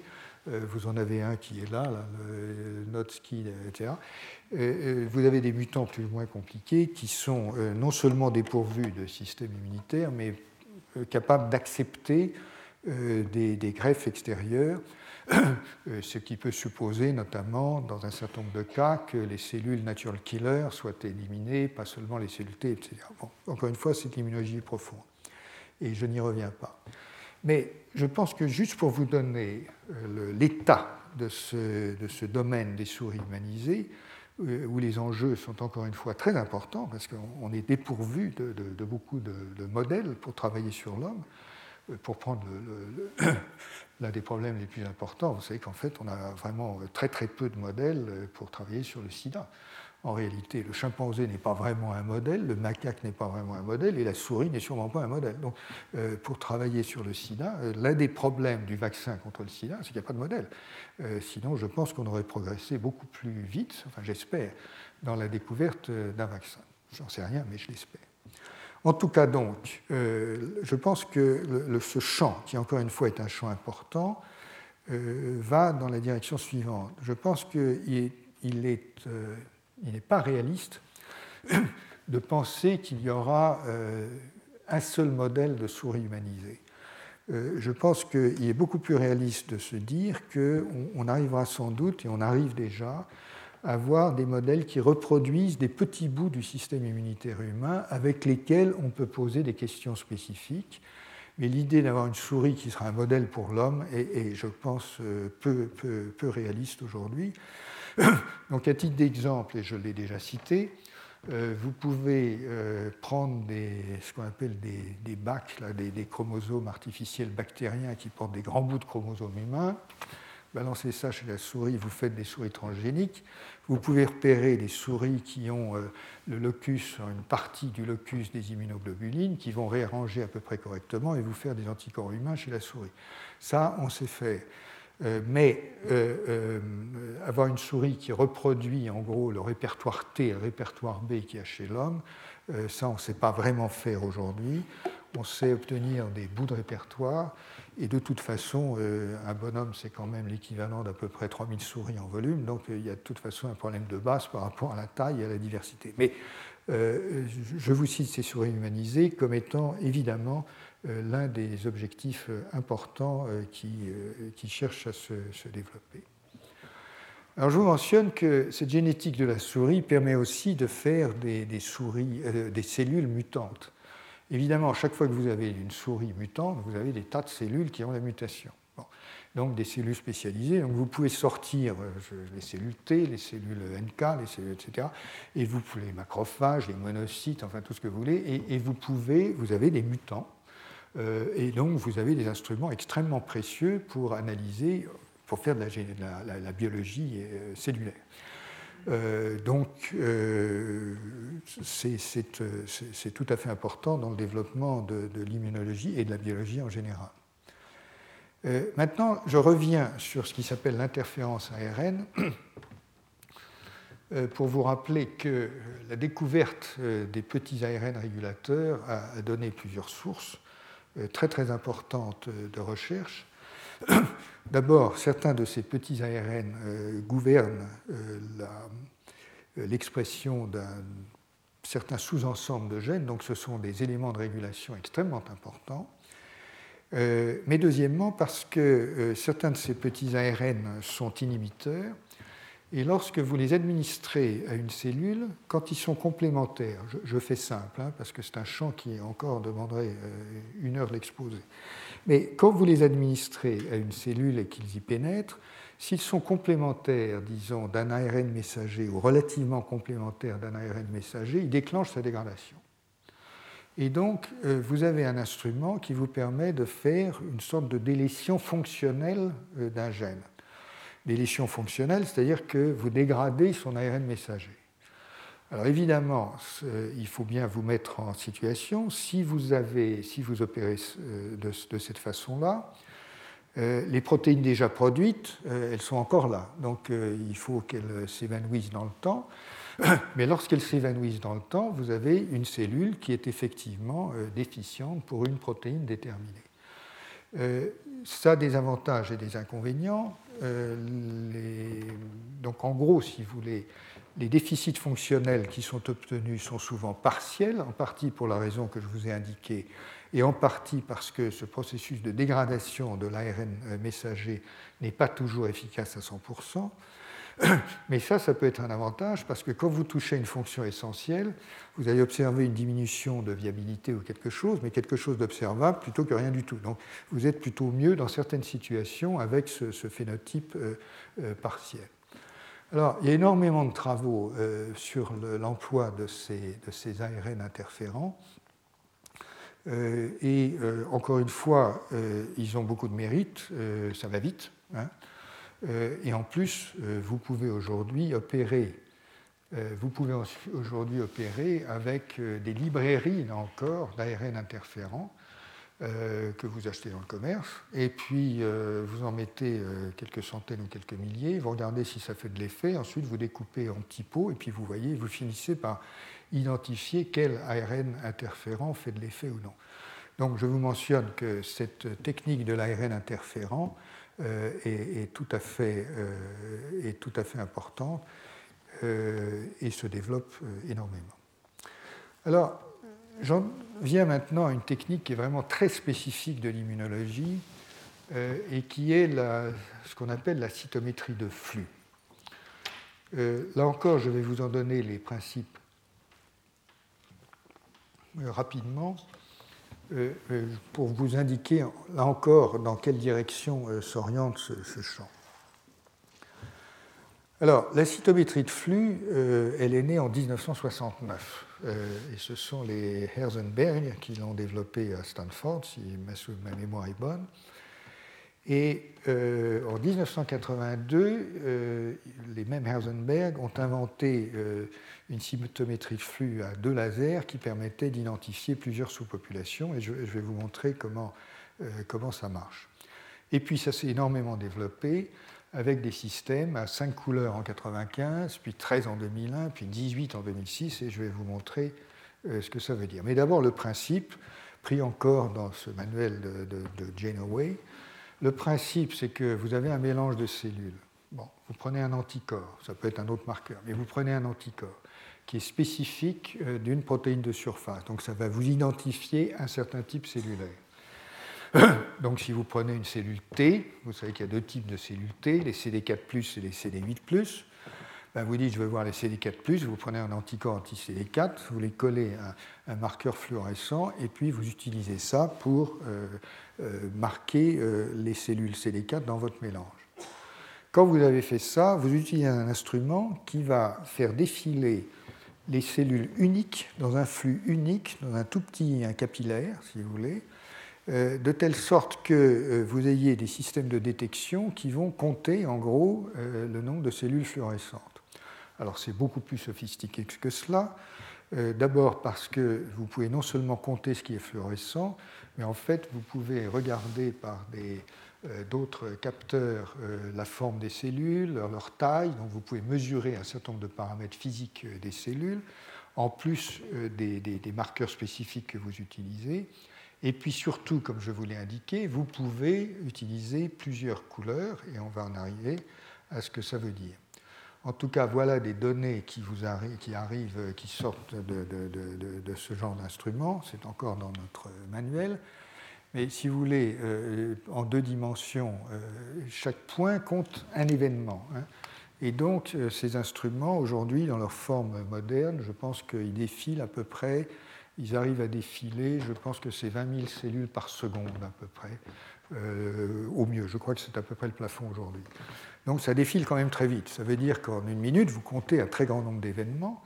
Et donc ces événements ensuite se répartissent euh, dans un plan selon les marqueurs que vous avez. Et bien sûr, si c'est très fluorescent, alors vous avez un signal qui va vous donner un point euh, plutôt à droite, euh, et puis etc. Donc si vous avez deux marqueurs maintenant et les systèmes de détection appropriés, ben, vous développez les données dans un plan, comme c'est indiqué ici, et vous pouvez voir que ici, par exemple, la densité est marquée par la couleur, c'est-à-dire que c'est l'ordinateur qui ajoute la couleur, hein, ce n'est pas les cellules, c'est juste une, représentation, une modélisation, et l'ordinateur ajoute des couleurs. Vous voyez que là, la densité de cellules est beaucoup plus forte, donc la majorité de vos cellules a telle ou telle caractéristique, et là, en fait, vous séparez euh, ici, dans cet exemple, les IgM des IgD, hein, euh, parce que vous avez pris deux anticorps différents. Alors, vous voyez bien qu'à partir de ces nuages de points, vous avez tout un traitement de l'information qui peut être fait avec une certaine modélisation, encore une fois, pour mieux voir, tout simplement. Euh, vous avez des traitements qui peuvent être faits en probabilité, enfin, vous avez beaucoup de traitements de l'information à faire, et d'autant plus de traitements que l'information devient plus complexe. Parce que ce qui se passe aujourd'hui, c'est qu'en gros, on utilise deux lasers typiques, l'un est dans le bleu, l'autre dans le rouge, qui émettent à des longueurs d'onde différentes, qui permettent d'exciter un large éventail de fluorochromes. Euh, depuis un certain temps, les lasers verts ont fait leur apparition et ça permet de multiplier les couleurs, comme vous allez le voir. Je vous mentionne également qu'il existe maintenant des lasers qui ne sont pas chers. Euh, donc il y a des lasers à 150 dollars et du coup, ça permet de développer des instruments qui permettent de faire euh, du travail de terrain. C'est-à-dire, euh, vous allez en Afrique et vous avez votre cell sorteur portable qui vous permet de mesurer les CD4 et les CD8 euh, chez les patients qui atteignent du sida, par exemple. Donc, ces instruments se développent et se banalisent, mais en même temps, ils se perfectionnent. Et les versions sophistiquées et perfectionnées sont évidemment tout à fait non transportables et même très, très difficiles d'utilisation. Là encore, c'est en cours de développement, d'automatisation euh, dans tous les sens, si vous voulez, avec, euh, par exemple, l'analyse et le tri automatisé euh, de grandes séries d'échantillons. ce que je ne vous ai pas dit, c'est que vous pouvez utiliser le même instrument avec un système qui dévie la trajectoire de la goutte qui, contient la cellule lorsqu'il y a un signal de fluorescence. Et à ce moment-là, vous avez un système de purification, puisque vous, recueillez les cellules qui, donnent ce signal dans un petit pot à côté du pot euh, qui contient le, flux majeur euh, des cellules, en gros. Donc, analyse et tri automatisée de séries d'échantillons. Euh, importance ben, pour la clinique, bien entendu. Euh, encore une fois, euh, maintenant, on fait beaucoup d'analyses de sang et on reviendra là-dessus, puisque c'est l'autre versant de l'analyse du sang. L'un des versants, c'est l'analyse du plasma, les, protéines qu'il y a dans le sang, et l'autre versant, c'est l'analyse des cellules qu'il y a dans le sang. Et là, le, cell sorteur, enfin le, le trieur de cellules ou l'analyseur de cellules est un instrument totalement essentiel. Euh, et je vous mentionne une autre application possible, c'est que, dont on verra un exemple, c'est que ça peut servir également à euh, trier et analyser euh, des molécules qui ont un effet pharmaceutique. et donc c'est un instrument de recherche pour la pharmacie également. Alors je vous parle rapidement des molécules fluorescentes, dont beaucoup sont des fluorochromes habituels qui sont utilisés depuis un certain nombre d'années. mais on introduit, j'en parlerai, on en parlera la prochaine fois maintenant, ce qu'on appelle les quantum dots, qui sont, des nanocristaux euh, conducteurs, semi-conducteurs, pardon, qui ont des spectres d'excitation larges, de telle sorte qu'un seul laser peut suffire, et ça élargit euh, le champ des, possibles. Et de la même manière, je vous parlerai la prochaine fois de ce que l'on peut faire avec les protéines fluorescentes, qui est un champ en plein développement. En tout cas, euh, dans cet article de revue qui date d'un an, voilà en gros les, couleurs utilisables, si vous voulez, euh, qui se développent le long du spectre. Et donc vous avez un certain nombre de marqueurs qui sont indiqués ici, qui sont utilisés en, fluorométrie, en, cytométrie de flux, pardonnez-moi, et qui donnent, comme vous le voulez, voyez, des, couleurs un peu différentes. Bon. Le résultat de cela, euh, c'est quoi? C'est que, en principe, et là c'est ça qui est vraiment très important, en principe, avec les instruments euh, qui existent aujourd'hui, on peut opérer avec 18 couleurs. Et 18 couleurs, ça vous permet théoriquement d'identifier en une expérience 262 144 sous-populations. Euh, ce qui effectivement vous donne un niveau d'analyse potentiel des populations cellulaires qui est assez, euh, assez remarquable. il n'est pas évident d'ailleurs que dans n'importe quel échantillon habituel, il y ait tant de populations cellulaires. Mais la capacité d'analyse, si vous voulez, est là. à vrai dire, je crois que l'homme le plus expert que j'ai rencontré jusqu'à présent n'a utilisé que 17 couleurs. Je ne suis pas sûr que les 18 aient vraiment été utilisées en routine, en tout cas.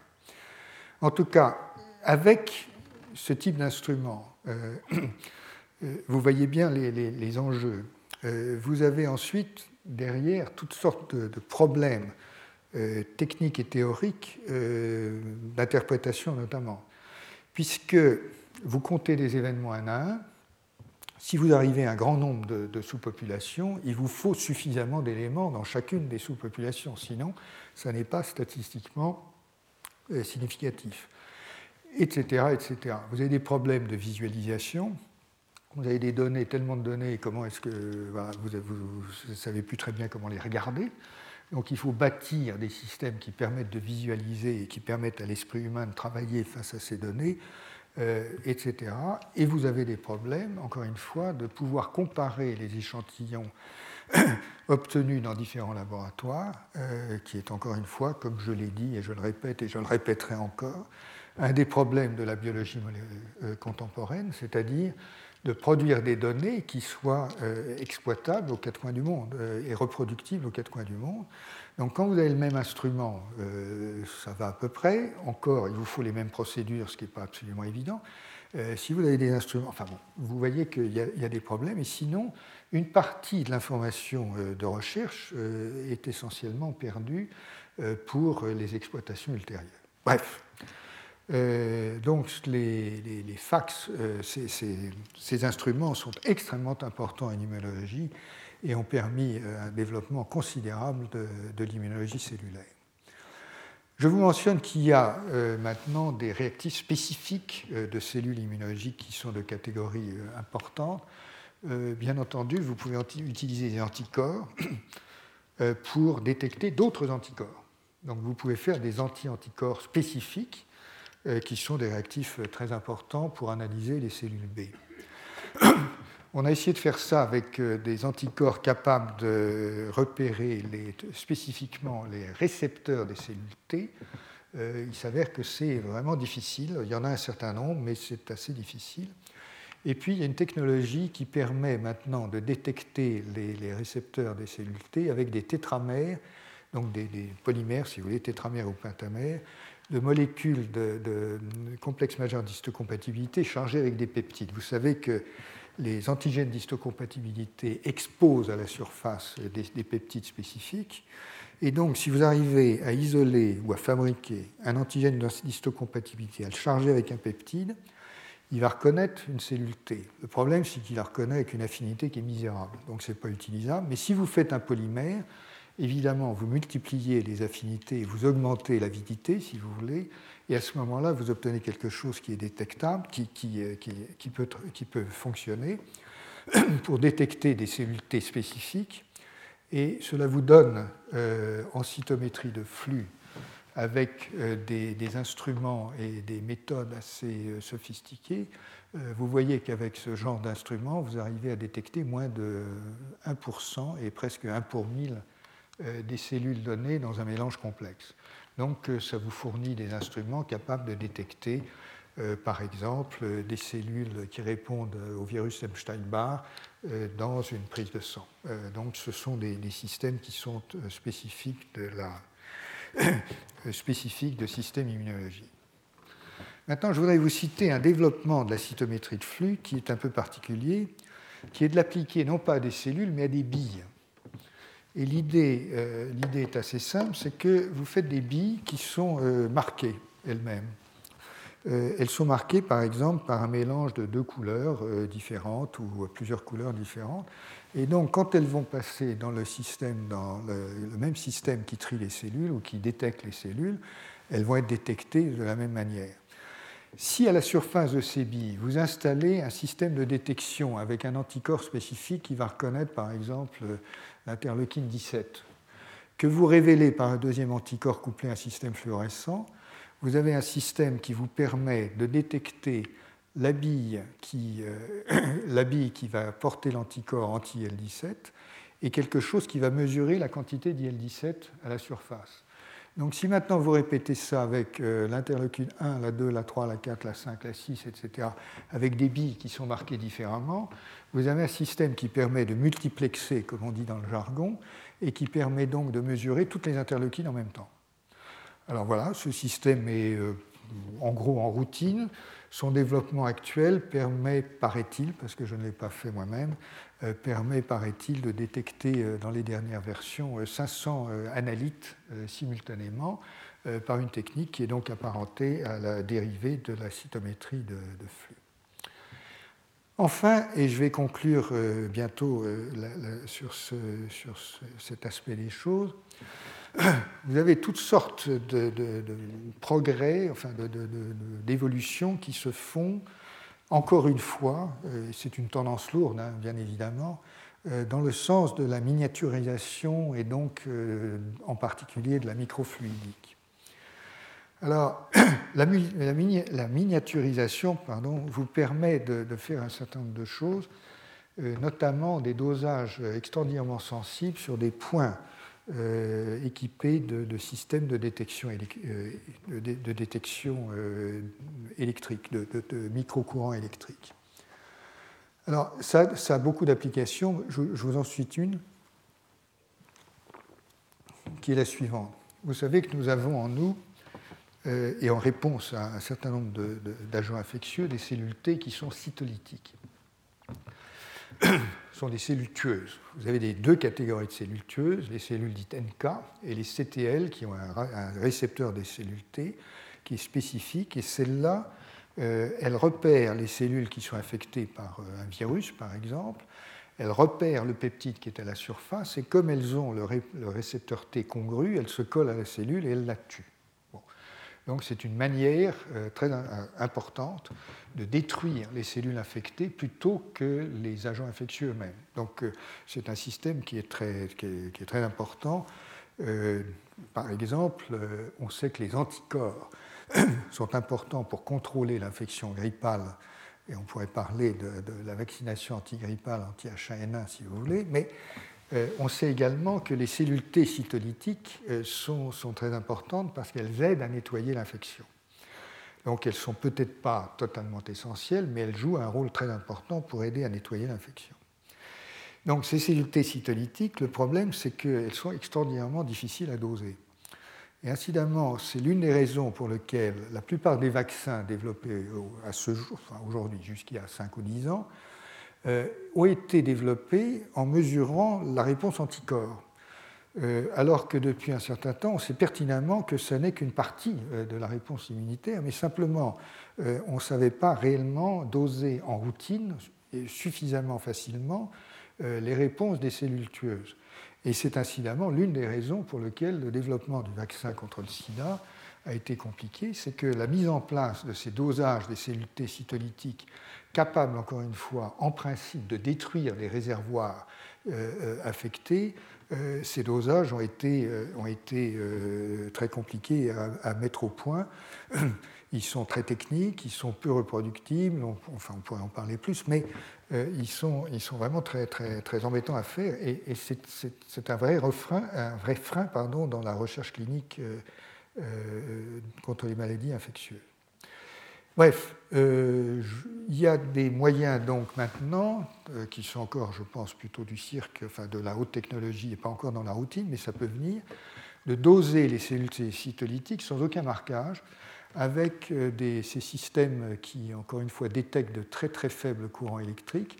Ces courants électriques varient en fonction des charges et sur des surfaces particulières, on observe des, changements de pH minuscules à partir du moment où la cellule T s'active. Alors je vous montre en gros ce que ça donne. Vous voyez, ça donne des choses comme ça. Ça, ça a été fait avec des cellules T qui ont un récepteur spécifique fait à partir de, de, de, souris transgéniques.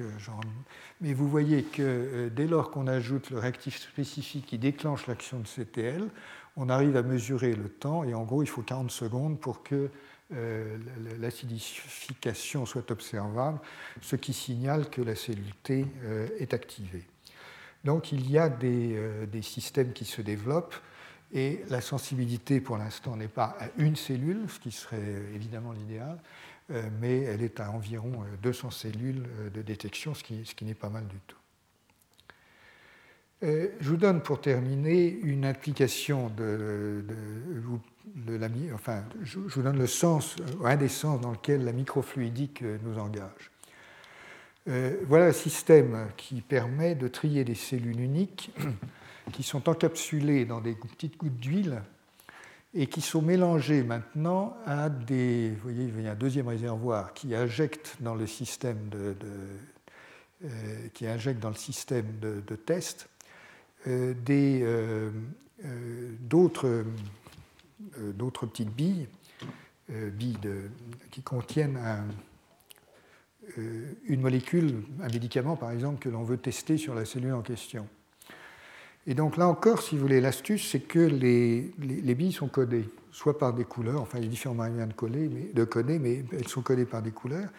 Et donc, avec un système comme ça, vous avez un système qui vous permet de tester des milliers de molécules sur des cellules et d'observer leur effet, euh, ce qui peut avoir un, développement important en matière de, recherche euh, pharmaceutique. Mais je voudrais vous dire que, euh, à part cela, euh, ce n'est pas inintéressant de voir euh, comment c'est applicable en biologie à la marge en immunologie.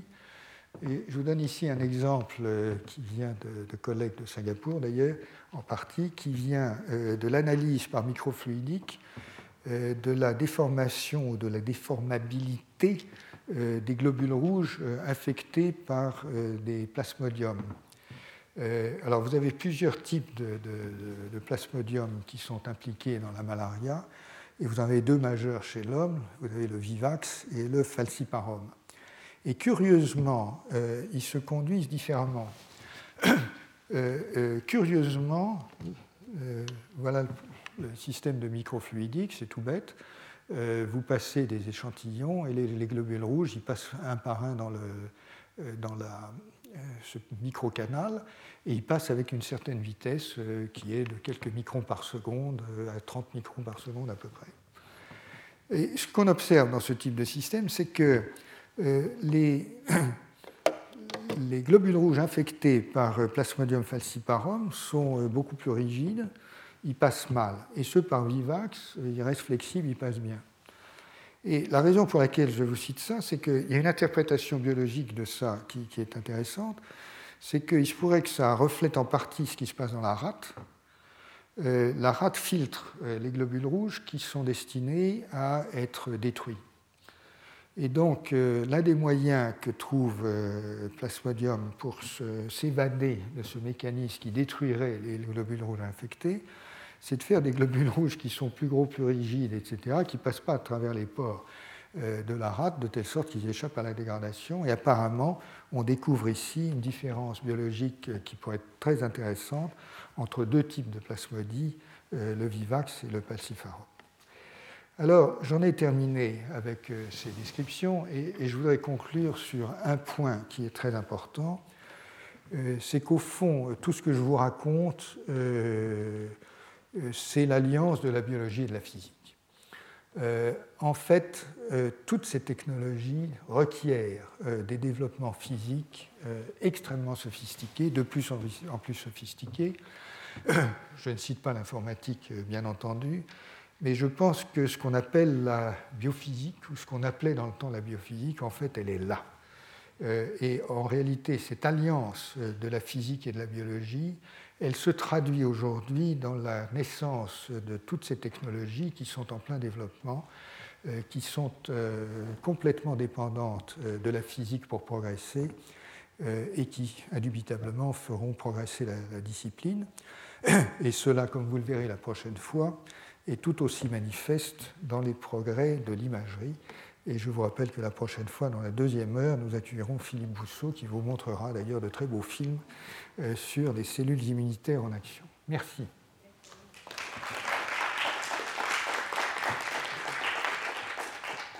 Retrouvez tous les contenus du Collège de France sur www.colège-2-france.fr.